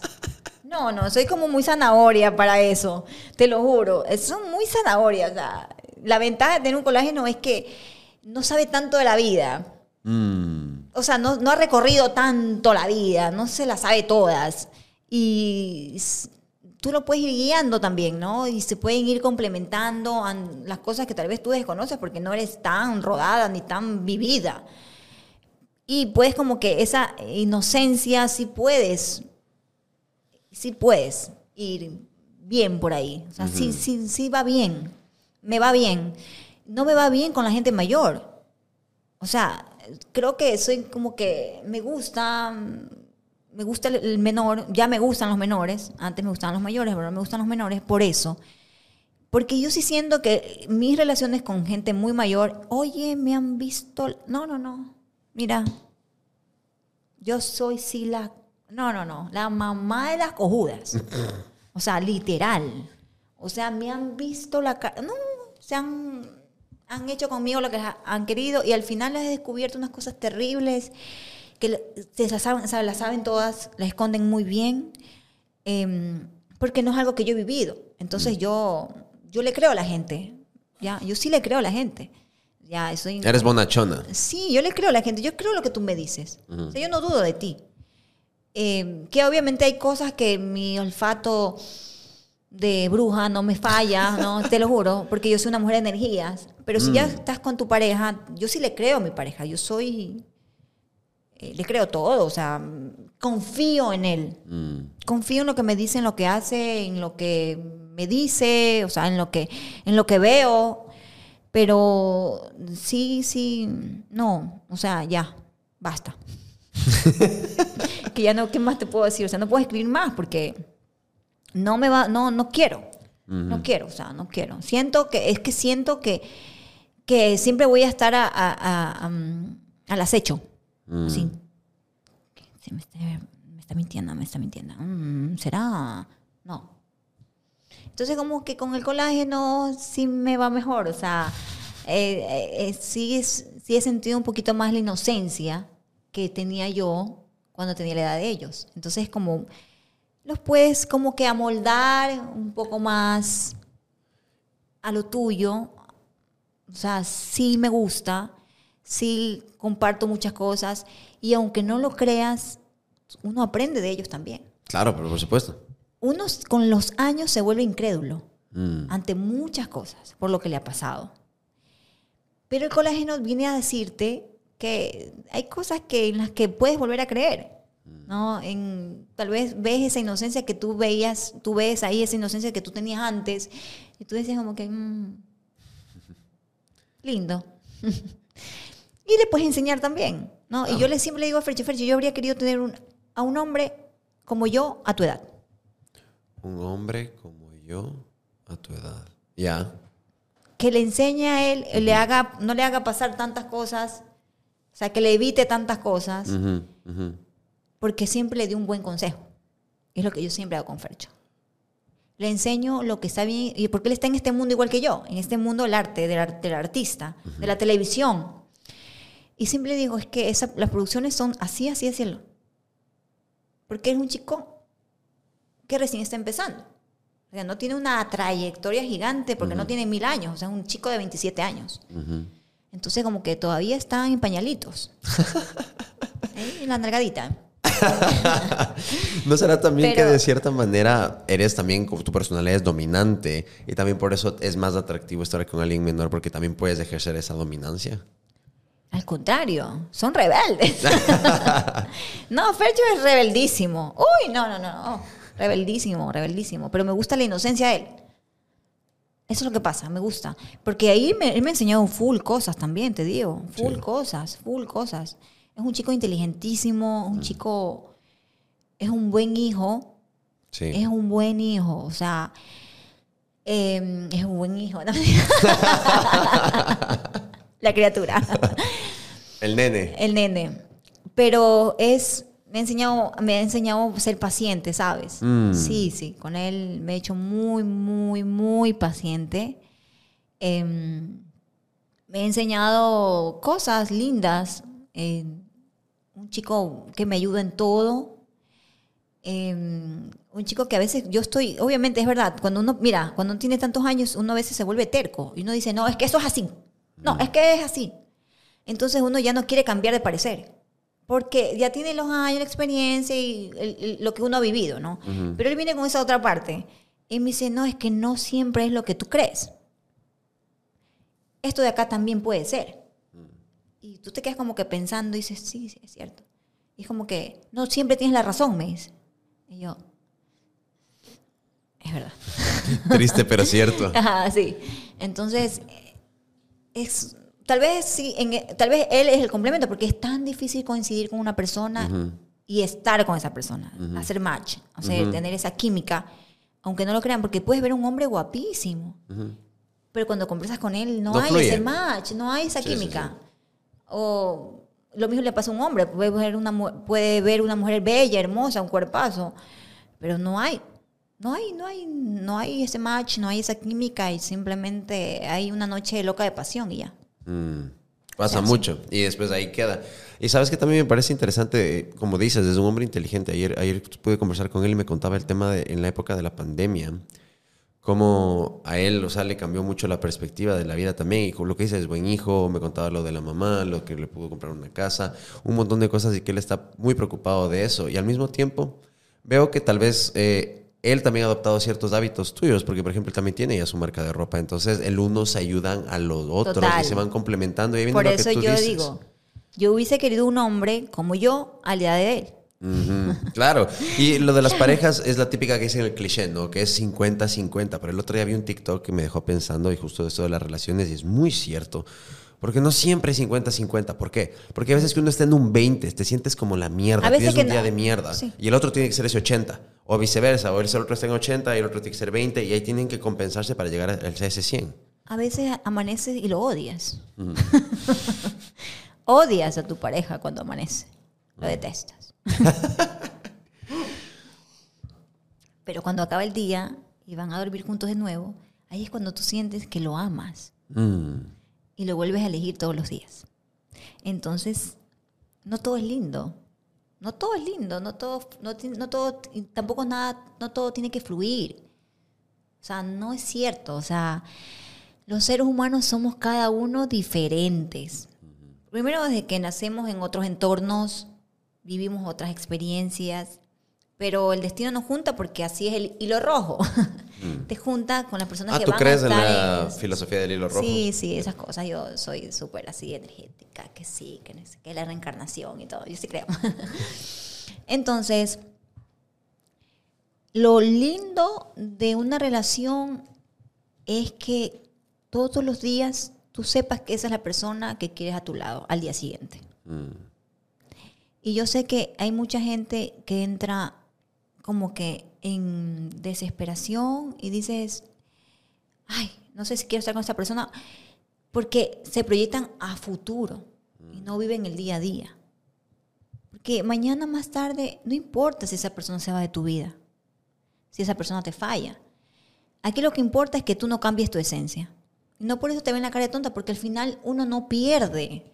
Esa persona es la que perdió a una persona que sí lo quería, que sí lo valoraba, que sí le enseñaba, que sí quería lo mejor para esa persona y lo mejor para los dos. Mm. Al final, uno cuando hace cosas buenas, siempre le van a seguir pasando cosas buenas. Siempre. Porque esa es tu energía. Eso es lo que tú quieres para ti. Y aunque la vida no es perfecta, no siempre te van a pasar cosas buenas. También hay cosas malas para que tú aprendas a ser una mejor persona todavía. Entonces yo siempre le digo a Fercho, mira Fercho, tú me puedes hacer lo que sea. Porque yo- obviamente tú a mí no me perteneces, ni yo soy tu dueña, ni tú eres mi dueño. Aquí hay libertad, no libertinaje. Literal. Y yo le digo a él, así tú me hagas lo que me hagas. Yo no voy a cambiar mi corazón, porque mi corazón no es para ti, mi corazón, mi corazón es para Dios. Se acabó. O sea, punto. O sea, nadie va a cambiar mi corazón, ningún ser humano lo va a cambiar. Porque esto lo que yo cuido es para Dios. Punto. Porque Él siempre me ha bendecido y yo no lo voy a defraudar. Así, literal. Entonces, no es lo que das, es lo que tú das porque tú eres así. ¿Entiendes? O sea, tú das cosas buenas porque tú eres así. Tú Es no puedes dar algo que no eres. ¿Ya? Y eso es, no pierdas tu esencia porque alguien no es como tú. Si alguien fue malo contigo o no te valoró, es problema de él. Tú siempre encontrarás gente que vaya acumulando en la vida todas las cosas buenas que tú haces y siempre te va a mandar por la dirección que es. Aunque a veces te desvíes, no importa, bien, siempre vas a regresar al camino correcto. Entonces yo por eso soy feliz, porque yo elijo, a yo, yo, yo estoy con quien yo quiero estar, no con quien debo de estar o con quien me toca. Mm. Por eso yo elijo a la persona que está a mi lado. Por eso elijo a mis amigos, a mis amigas. Y elijo a los mejores, porque mis amigos son los mejores. Carajo. Mafer, hablando de eso también, eh, tuviste una- un paso por la política cuando te lanzaste con Nicolás Lapenti de la prefectura del Guayas. ¿Cómo fue esa experiencia? Porque, qué bestia, o sea, tienes otra faceta más de Mafer Ríos. Boom, política. Bueno, yo, yo soy una persona como el pueblo. Porque yo no nací con plata. O sea, nosotros nacimos siendo personas que necesitaban trabajar, o sea, ver a tus padres trabajar para comer. O sea, yo siempre he dicho que la política, a ver, la política bien hecha se- significa, significa, la política es servir a los demás. Esa es la verdadera política. Y es la que yo tengo en mi cabeza. La que tengo en mi corazón para hacer política. Pero aquí no hay política, hay politique- politiquería que está llena de corrupción. Ten- Tenemos un sistema corrupto con el que yo quisiera pelear de frente. Y yo digo, no se puede pelear por los derechos de los demás fuera de la trinchera, sino dentro de la trinchera, donde estoy armada, donde tengo todos los recursos para trabajar por la gente. Y no se trata de hacer obras sociales así como dice, ay, pero es que tienes que hacer obras sociales. La obra social no llega a la masa. A la masa que yo quiero con un país entero. O sea, eh, no, yo no pienso en ayudar a algunos, yo pienso en ayudar a todos. Mm. Y eso está dentro de la trinchera, dentro de un puesto público, donde puedes ayudar a mucha gente, a un país entero, una provincia entera. Y sé que cuando tú quieres hacer las cosas bien, los demás no te ven bien Mm. dentro de la política, porque les vas a ir a dañar sus, sus negocios, sus negociaciones. Entonces, yo sí te puedo decir que yo soy una mujer valiente, porque entré a la política y mucha gente me lo ha dicho, qué valiente que eres. Porque mira cómo lo ven, como la política la ven como, qué miedo. Cuidado te matan. Cuidado te hacen esto, cuidado el otro. Y tienen toda la razón, por si acaso. Pero ahí está yo, ahí está la Ríos. Conchuda va, nada, valiente, nada. Y ser valiente no quiere decir que no tenga miedo. Mm. Eso se trata de ser valiente. Ir con miedo, pero vas, caminas para allá. Porque necesitas ayudar a la gente. Oye, yo recorrí toda la provincia del Guayas. Y es una cosa terrible. La pobreza, o sea, no, no ha cambiado nada. O sea, la pobreza sigue siendo la pobreza. Ves niñitos con los dientes dañaditos por la mala alimentación, por no tener un médico que les revise sus dientecitos. Flaquitos, desnutridos, madres, jovencitas. Veía niñas, porque veía niñas de 16, 17 años con, do- con un niño a un lado y con otro en la barriga. O sea, es como que, wow, porque no tienen una educación sexual en los colegios, en las escuelas, porque no, no, no les enseñan eso y cuando es lo primero que deberían aprender. Y, y no solo se trata de que se queden embarazadas, sino de algo más terrible, las enfermedades venéreas. Mm. Eso es lo terrible. Que no haya una educación sexual, que no haya alguien que realmente quiera ayudarlo. Y como dice Bukele, cuando no te gastas la plata, alcanza para todo. Mm. Entonces, yo he querido hacer absolutamente todo para la gente. Y lo voy a hacer, lo voy a lograr. Porque aquí está la Ríos, esa testaruda que llega y alcanza lo que quiere. Y lo voy a hacer netamente por la gente que lo necesita. La gente, y yo los veía, y yo me veía de chiquita. O sea, no siempre tuvimos plata para comer. O sea, nosotros fiábamos en la tienda. Imagínate. Habían días que no teníamos que comer ni, ni un arroz, ni un huevo. O sea, nosotros vivimos cosas muy fuertes con mis hermanas, mi mamá, te lo juro. Y por eso yo digo, o sea, yo no, a mí no me lo contaron, yo lo viví. Mm. Entonces yo veía eso cuando caminaba, cuando visitaba los, los cantones, y decía, no puede ser. ¿Cómo es que en pleno siglo XX las carreteras estén podridas, dañadas, los niños enfermándose con el polvo, cuando pasan los carros y se, se llena de polvo, niños que no tienen que comer, mamás embarazadas y no tienen que comer, porque a muchas mujeres le han hecho creer que solo vinieron a, a tener hijos, a la vida, y no es así. La mujer nació para hacer realidad sus sueños, no solo ser madre, sino también ser una empresaria, una mujer que tiene independencia económica, porque cuando una mujer tiene independencia económica en su hogar, nunca dejaría que haya abuso dentro del hogar para ella. Porque no lo permitiría, porque tiene todo el dinero, tiene, la, tiene todo el dinero para coger sus maletas e irse de esa, de esa casa y de ese hombre de su lado. Porque hay muchas mujeres que no tienen dónde vivir, qué comer, y por eso se quedan al lado del hombre que es el único que lleva la plata al hogar. Mm. Y eso es lo triste. Por eso yo creo, yo sí creo que podría yo hacer muchas cosas por la provincia. Bueno, por todo el mundo. Yo sí creo que lo haría. Porque hay algo que yo sí tengo es que la gente me conoce. La gente sabe cómo soy. Jamás he estado en ningún acto de corrupción. Jamás me le he robado nada a nadie. Lo he trabajado. Yo sí sé lo que es trabajar desde chiquita. Yo sí sé lo que es trabajar durísimo. Yo sí sé lo que es trabajar. Yo sí sé lo que es seguir adelante, aprender y emprender. Y es lo que yo les puedo enseñar a todas las mujeres, o mejor dicho, a todos los que quisieran aprender a emprender. Yo tenía varias campañas. Aprende y emprende. Eh, íbamos a, a capacitar a mucha gente, incluso que emprendan desde su hogar. Imagínate. Para que al menos tengan que comer el día a día. Eso de ahí, el río de oportunidades, porque esa se llama, era una de las campañas, ríos de oportunidades.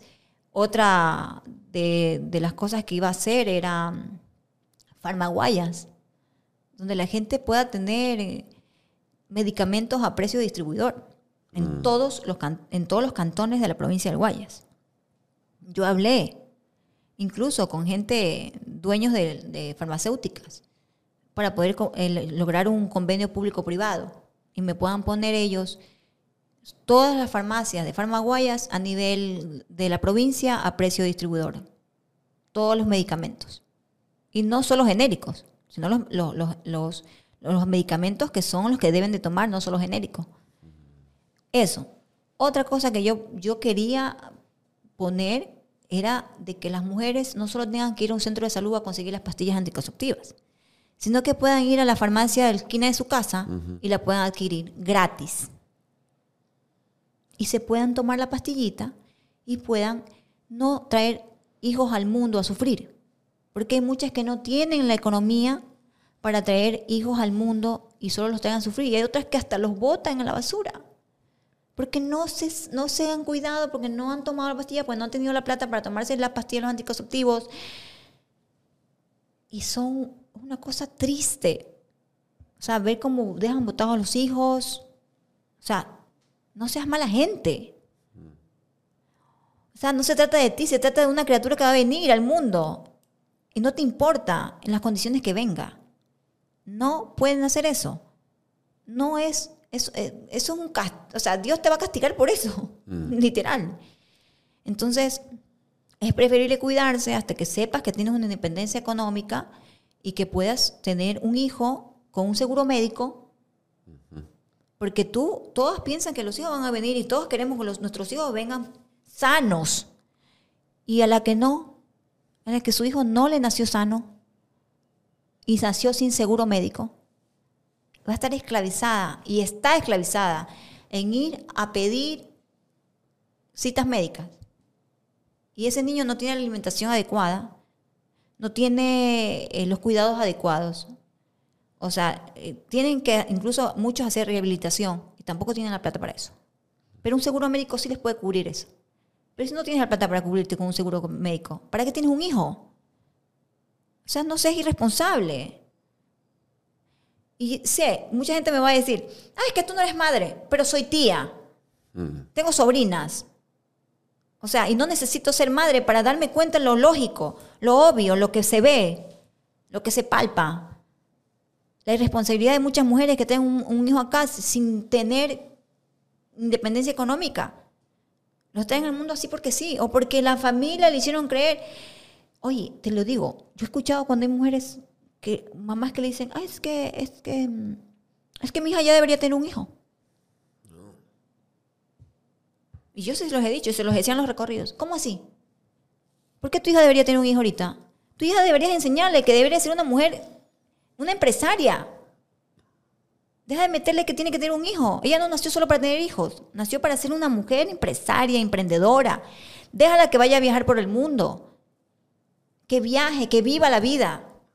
Cuando ella tenga unos 35 años, podría tener, ya cuando ya tu, su cabecita ya vivió su vida, ella ya vivió su vida, o al menos la mitad de lo que le toca vivir, podría ser una mujer totalmente responsable porque su, su vida ya, sus experiencias ya le dicen cuándo, y no tener un hijo y cuándo sí. O cuando ella ya puede decidir, porque es su cuerpo que puede decidir cuándo tener un hijo. Porque la sociedad, nos- mu- la sociedad exige lo- lo- el hogar común, que es, eh, la chica crece, se casa y tiene hijos. No es así, no es cierto. La mujer crece, nace, crece, se prepara, viaja, disfruta la vida, trabaja, es independiente económicamente y de ahí decide con quién, cómo, cuándo tiene un hijo. Pero no le puedes pedir a una mujer que recién tiene una niña. Mira que para mí una, todavía sigue siendo una niña hasta los 25 años para tener hijos. O sea, para mí no. Para mí debería ser después. Porque a los 25 años todavía está en la plena juventud de su vida. Y no les pido que no, no les digo que no tengan sexo, porque eso es imposible que no lo tengan, porque eso es parte de la vida. Pero cuídate. Cuídate, toma pastillita, anticonceptivo. Y vive la vida. Pero ¿por qué te, por qué te? Un hijo es para toda la vida. Para toda la vida. Una responsabilidad para toda la vida. No seas irresponsable. No romantiz, romant- ¿cómo se dice? romantizar el tema, "Ay, es que la mujer tiene que tener un hijo. Disculpa, ¿quién lo va a cuidar? Solo ella. ¿Quién se va a desvelar cuando el hijo se le enferme? Solo ella. Toda esa gente que le dice, tiene un hijo, o cuando a mí me dicen, ay, ¿por qué no tienes un hijo? ¿Tú me lo vas a cuidar? Cuando mi hijo no tenga plata para la leche, el pañal, ¿tú me, lo va- ¿tú me vas a pagar la leche, el pañal? Si mi hijo se enferma de gravedad, ¿tú me vas a pagar el seguro médico de mi hijo? No. No y no. Y ahora, si hay mujeres que son bendecidas, que nacen con todo el poder económico que ya tienen desde, joven- desde chiquitas, que sus padres han trabajado y que tienen, la mantienen que le dan plata, ay, bienvenido sea, porque decide ella ser mamá. Porque tiene toda la economía para hacerlo. Y está bien. Pero si no lo tienes, no te puedes, no te puedes comprar algo tú. ¿Crees que le vas a poder comprar algo al bebé? Es imposible. Imposible. Súper importante todo este mensaje que acabas de compartir y es importante que la gente que está viendo y escuchando. Dejen de romantizar el tema de que hay que ser mamá. Sí. Punto. No. Sí, es triste ver cuando son adolescentes y ya están embarazadas y tienen dos, tres, y es como que se les, se les, se les acaba la vida de cierta manera, porque no como dijiste, de cierta manera es una esclavitud hacia el hijo y lo que demanda el cuidado del niño, ya no pueden salir a la vida y no pueden progresar, porque ese es un círculo vicioso y después tienen más y más y es... Es un terrible. círculo, ex- exacto. O sea, ellas no terminaron ni de, ni de vivir, no terminaron de cumplir sus sueños, no terminaron de viajar por el mundo. Así sea una vez en la vida que viajes, ¿entiendes? Pero por eso trabajas. Por eso vas a trabajar. Para darte, para vivir tu vida. Vive tu vida primero y de ahí puedes enseñarle a vivir la vida a otro ser que nace de ti. Ya pasaron las elecciones en febrero, las seccionales donde estaba lo del tema de la prefectura, pero ahora se vienen las elecciones con el tema de asambleístas. Eh, Tal vez pensarías en intentarlo de esa manera o te aguantarías a las siguientes seccionales para otra vez buscar algo con la prefectura. Ya me lo propusieron a mí. Para estas. Para esto me lo propusieron. Y yo dije que no. Mm, Y dije que no porque mm, hay que ser sinceros. En dos años no vas a lograr lo que necesitas lograr. O sea, en dos años primero agarras el desastre del, del que vino, si es que lo hizo mal. Entonces empiezas a poner en orden primero todo el desastre. Y eso se te lleva más o menos dos años. Entonces yo, para que después digan que no hice nada, porque no es así. Yo voy a entrar a trabajar. Porque esa fue una de las cosas que yo hablé la primera vez con Nicolás Lapente. Yo le dije, yo solo quiero tener mis espacios para trabajar por la gente. Yo sí me la voy a fajar. Voy a trabajar por ellos, para ellos. Y quiero mis espacios para eso. Trabajar en la niñez, educación, deporte, sacar de las drogas a tanta gente. Y por eso quería también hacer eh, el Ríos de Talentos, que era una de mis propuestas, para sacar a todos esos niños tan talentosos de todos los cantones y descubrir nuevos talentos y que la prefectura haga un, em, un departamento donde se pueda ayudar a esos niños e invertir en ellos. Y hacer proyectos con esos niños. Entonces, cuando un niño entra al mundo del arte, entra al mundo de la disciplina. Entonces, no tienen más tiempo que estudiar o meterse en esto que les encanta, que lo viven, que les gusta, que son, que nacieron para eso, y se olvidan de las drogas. Los alejas completamente. Un niño que le enseñas deporte, los alejas de las drogas. Un niño que le enseñas arte, lo alejas de las drogas. Y esa era una de las cosas que iba a hacer. Y que las voy a hacer en algún momento. Entonces, para yo entrar dos años, que no me dejen hacer nada, entonces para eso no entro. Y aparte los asambleístas no manejan presupuestos, es más Exacto, fiscalización. así es. Entonces yo, eh, o sea, iba a estar que cruzar, yo no iba a cruzar mi brazo. pues. Alzar la mano, así. Exacto, entonces eh, no es una decisión que se toma así nomás. Por eso yo sí, he- a mí me querían primero de concejal, te cuento, Mm, de concejal. Y dejé eso por querer la viceprefectura, que ya era un puesto donde yo podía, que obviamente que la viceprefecto, el viceprefecto es el que hace todo lo que le determina el prefecto. Pero para eso yo tuve una reunión y dije, ok, se van a respetar mis espacios. Mis espacios que van a ir netamente dirigidos a la gente, ayudar a la gente, netamente, el tú a tú. ¿Ya? Entonces, yo dije, ok, concejal, acá tengo como que más apertura, voy a tener más apertura porque es algo donde yo voy a trabajar para la provincia, ujú. no solo para una ciudad.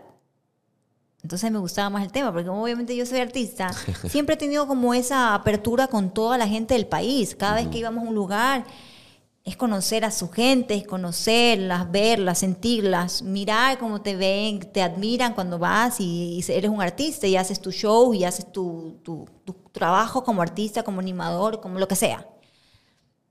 Entonces yo decía, ok, yo siempre pienso en macro. Y yo decía, no, de concejal, no. Prefiero algo más grande, algo que me ayude a servir a toda una provincia y me sienta más a gusto. Y por eso elegí la vice, viceprefectura. Pero que yo, de que yo voy a ser algún día la prefecta del Guayas, lo voy a hacer. Queda grabado. Grabadísimo. Porque para allá me voy. Mafre, vamos cerrando con estas últimas preguntas que me gusta hacerle a mis invitados, que son un poquito diferentes. Y se me ponen los ojos así de suspenso. Sí. ¿Cómo hubiera sido tu vida diferente? ¿O cómo hubiera cambiado si es que hubieras nacido hombre? Putísimo. es que no, ser mujer no te permite. No, es que no, no, no. O sea, no, no mi, mi, mi, mi familia, o sea, mi entorno nunca lo, nunca aprendí ese tipo de cosas. Pero es como que, ay, uno quisiera ser hombre que podría ser lo que no es. Literal, ¿no? Y el hombre también dice, si hubieses nacido una mujer, uy, yo habría vendido mi cuerpo, dicen. Literal, ¿verdad? Ya, acá es lo mismo. Perrísimo, así. Pero si hubiese sido hombre, si habría sido hombre, ay, no sé, ¿sabes? De ley habría sido artista también. Artista. ¿Crees que habría sido un poco más fácil la cosa? Mira, yo creo que en el mundo artístico quien más vende es una mujer. Mm, Más vende la mujer que el hombre. Literal. 100%. Pero hay cosas que se ponen de moda. Hay momentos en que se pone de moda el, el artista hombre. Como está dominado, por ejemplo. Exacto. Como Maluma, Bad Bunny. Bad Bunny. Pero siempre la mujer es la que más vende en la industria. La mujer, la imagen de la mujer. En todos lados. Por eso hay Victoria's Secret. O sea, por eso es que en Soho ponen a las mujeres casi que en bolas y a otras en bolas. Porque es- ve- la, mujer vende. O sea, mm, y en general, o sea, hay más artistas, creo, mujer que, que, hombres, o sea, en el mundo de la música. Pero ya como que con el tiempo se ha ido como que 50-50. Como que la paridad de género, o sea, todo debe ser igualdad de género. Y me parece bien, o sea, bien. Pero sí vende más las mujeres, ¿no? Pero no creo que haya sido más fácil. Porque sí es más difícil para un hombre en, en este, en este, en el arte. Mm, En cambio, en la política es todo lo contrario. mm, Para la mujer es más difícil que para el hombre. sí. Por eso es que se ha, ha habido la, ha habido la necesidad de la paridad de género. El 50-50. Si el- ahora se lanza un binomio hombre-mujer. Entonces, como que ya le están dando más espacio a la mujer para entrar al mundo de la política. Que, que la política es machista, es machista. Literal. Que ven muchas veces a las mujeres en la política como la como la, el- la carne y es como, ay, es linda, ¿se entiende? Cuando ven a una man linda, buen cuerpo, pero una hija de su pinche madre, le tienen miedo y la empiezan a respetar. Mira, yo una vez alguien me dijo, en política igual, me dijo, oye Maffer, ¿tú por qué no te vistes más sexy? O sea, ¿por qué siempre estás con camiseta? Y, le dije, porque yo, yo en política no vengo a vender mi cuerpo, sino lo que está aquí adentro. Mm. Y eso lo he hecho en mi carrera. O sea, a mí me ha gustado que la gente me escuche, no que me vea. Mm. Entonces, como que sí, ya, obviamente ya es una decisión mía que se me vea linda, que sí, que, que- es, es decisión mía. Pero sí me lo dijeron. Entonces yo dije, no. Y el otro día, o sea, y fui y llegué con una bata prácticamente. Bien rebelde yo. Una bata y ya, así. Entonces, sí, para la- en el mundo del artis- en el mundo artístico, la mujer vende más que un hombre. Y es un terreno más ganado por la mujer. Pero en el mundo de la política es todo lo contrario, como te digo. O sea, ah, es un, es un mundo, ha sido un mundo más de hombres que de mujeres. Y como que sí ha habido como que el machismo político. Del, ves una mujer y es como que el sexo débil, no, ¿cómo así? ¿No? O sea, ¿por qué? O sea, no, no, no, no, que norma, que físicamente, fisiológicamente somos tan distintos, pero eso no nos hace que no seamos iguales, ¿no? Entonces, como que esa es la lucha que se está haciendo ahora.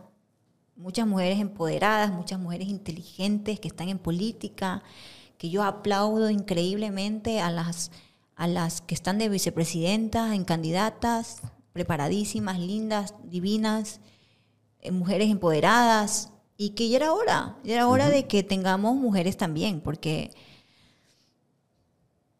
ya todo debe, todo globalmente ya, ya no, no, no puede ser egoísmo, no puede ser egoísta. O sea, todos, todos tenemos los mismos derechos y tus derechos se terminan cuando empiezan los míos.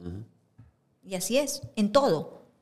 Entonces, yo creo que ya estamos dejando de ser tercermundistas y estamos empezando a, a abrir los ojitos y a entrar a hacer lo que tenemos que hacer.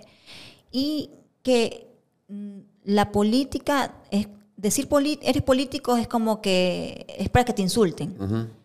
Pero hay que empezar a hacer, una política linda, buena, que significa realmente, política significa la verdad que la, significa servir a los demás. Esa es la verdad de la política. Pero aquí es verdad que aquí no hay política, hay politiquería. ¿Le tienes miedo a la muerte? No, ¿sabes que? No. Es más, yo el otro día me puse a pensar porque em, yo tengo una hermana, bueno, la gente no lo sabe, pero tengo una hermana que recién le diagnosticaron cáncer. Y ha sido muy duro, muy duro. Entonces yo me pongo, a veces me he puesto a pensar y yo digo, Dios definitivamente, aunque no lo crean, esa gente que tiene, que sabe que tiene una enfermedad, mucha gente que tiene enfermedades terminales, saben cuándo van a morir Mm. y se preparan para ese día. Nosotros no tenemos esa bendición. No la tenemos. Porque no sabemos cuándo- vamos a morir. Y no sabemos, no hemos preparado nuestro entorno. Mm. Simplemente nos fuimos. Pero esa gente sí tiene la oportunidad de preparar a su familia, de prepararse mentalmente y de saber su fecha de muerte, porque todos sabemos, para todo, como que digo, este, hay un dicho que dice, no sabemos lo que va a pasar en la vida, pero lo único que sabemos es que vamos a morir. Que no sabemos cuándo, pero eso es lo único seguro. Lo único seguro se llama la muerte. Y los impuestos. Eh, literal. Porque no sabemos lo que nos va a pasar en la vida, pero lo que sí estamos seguros todos es que algún día vamos a morir. Pero yo me ponía a pensar y yo decía, mi hermana, todos tenemos fe de que, que ella va a salir de eso, literal, y Dios es el único que decide. Pero si no llega a ser así, todos, todos nos preparamos y nos vam- vamos a preparar en algún momento para cuando llegue ese día.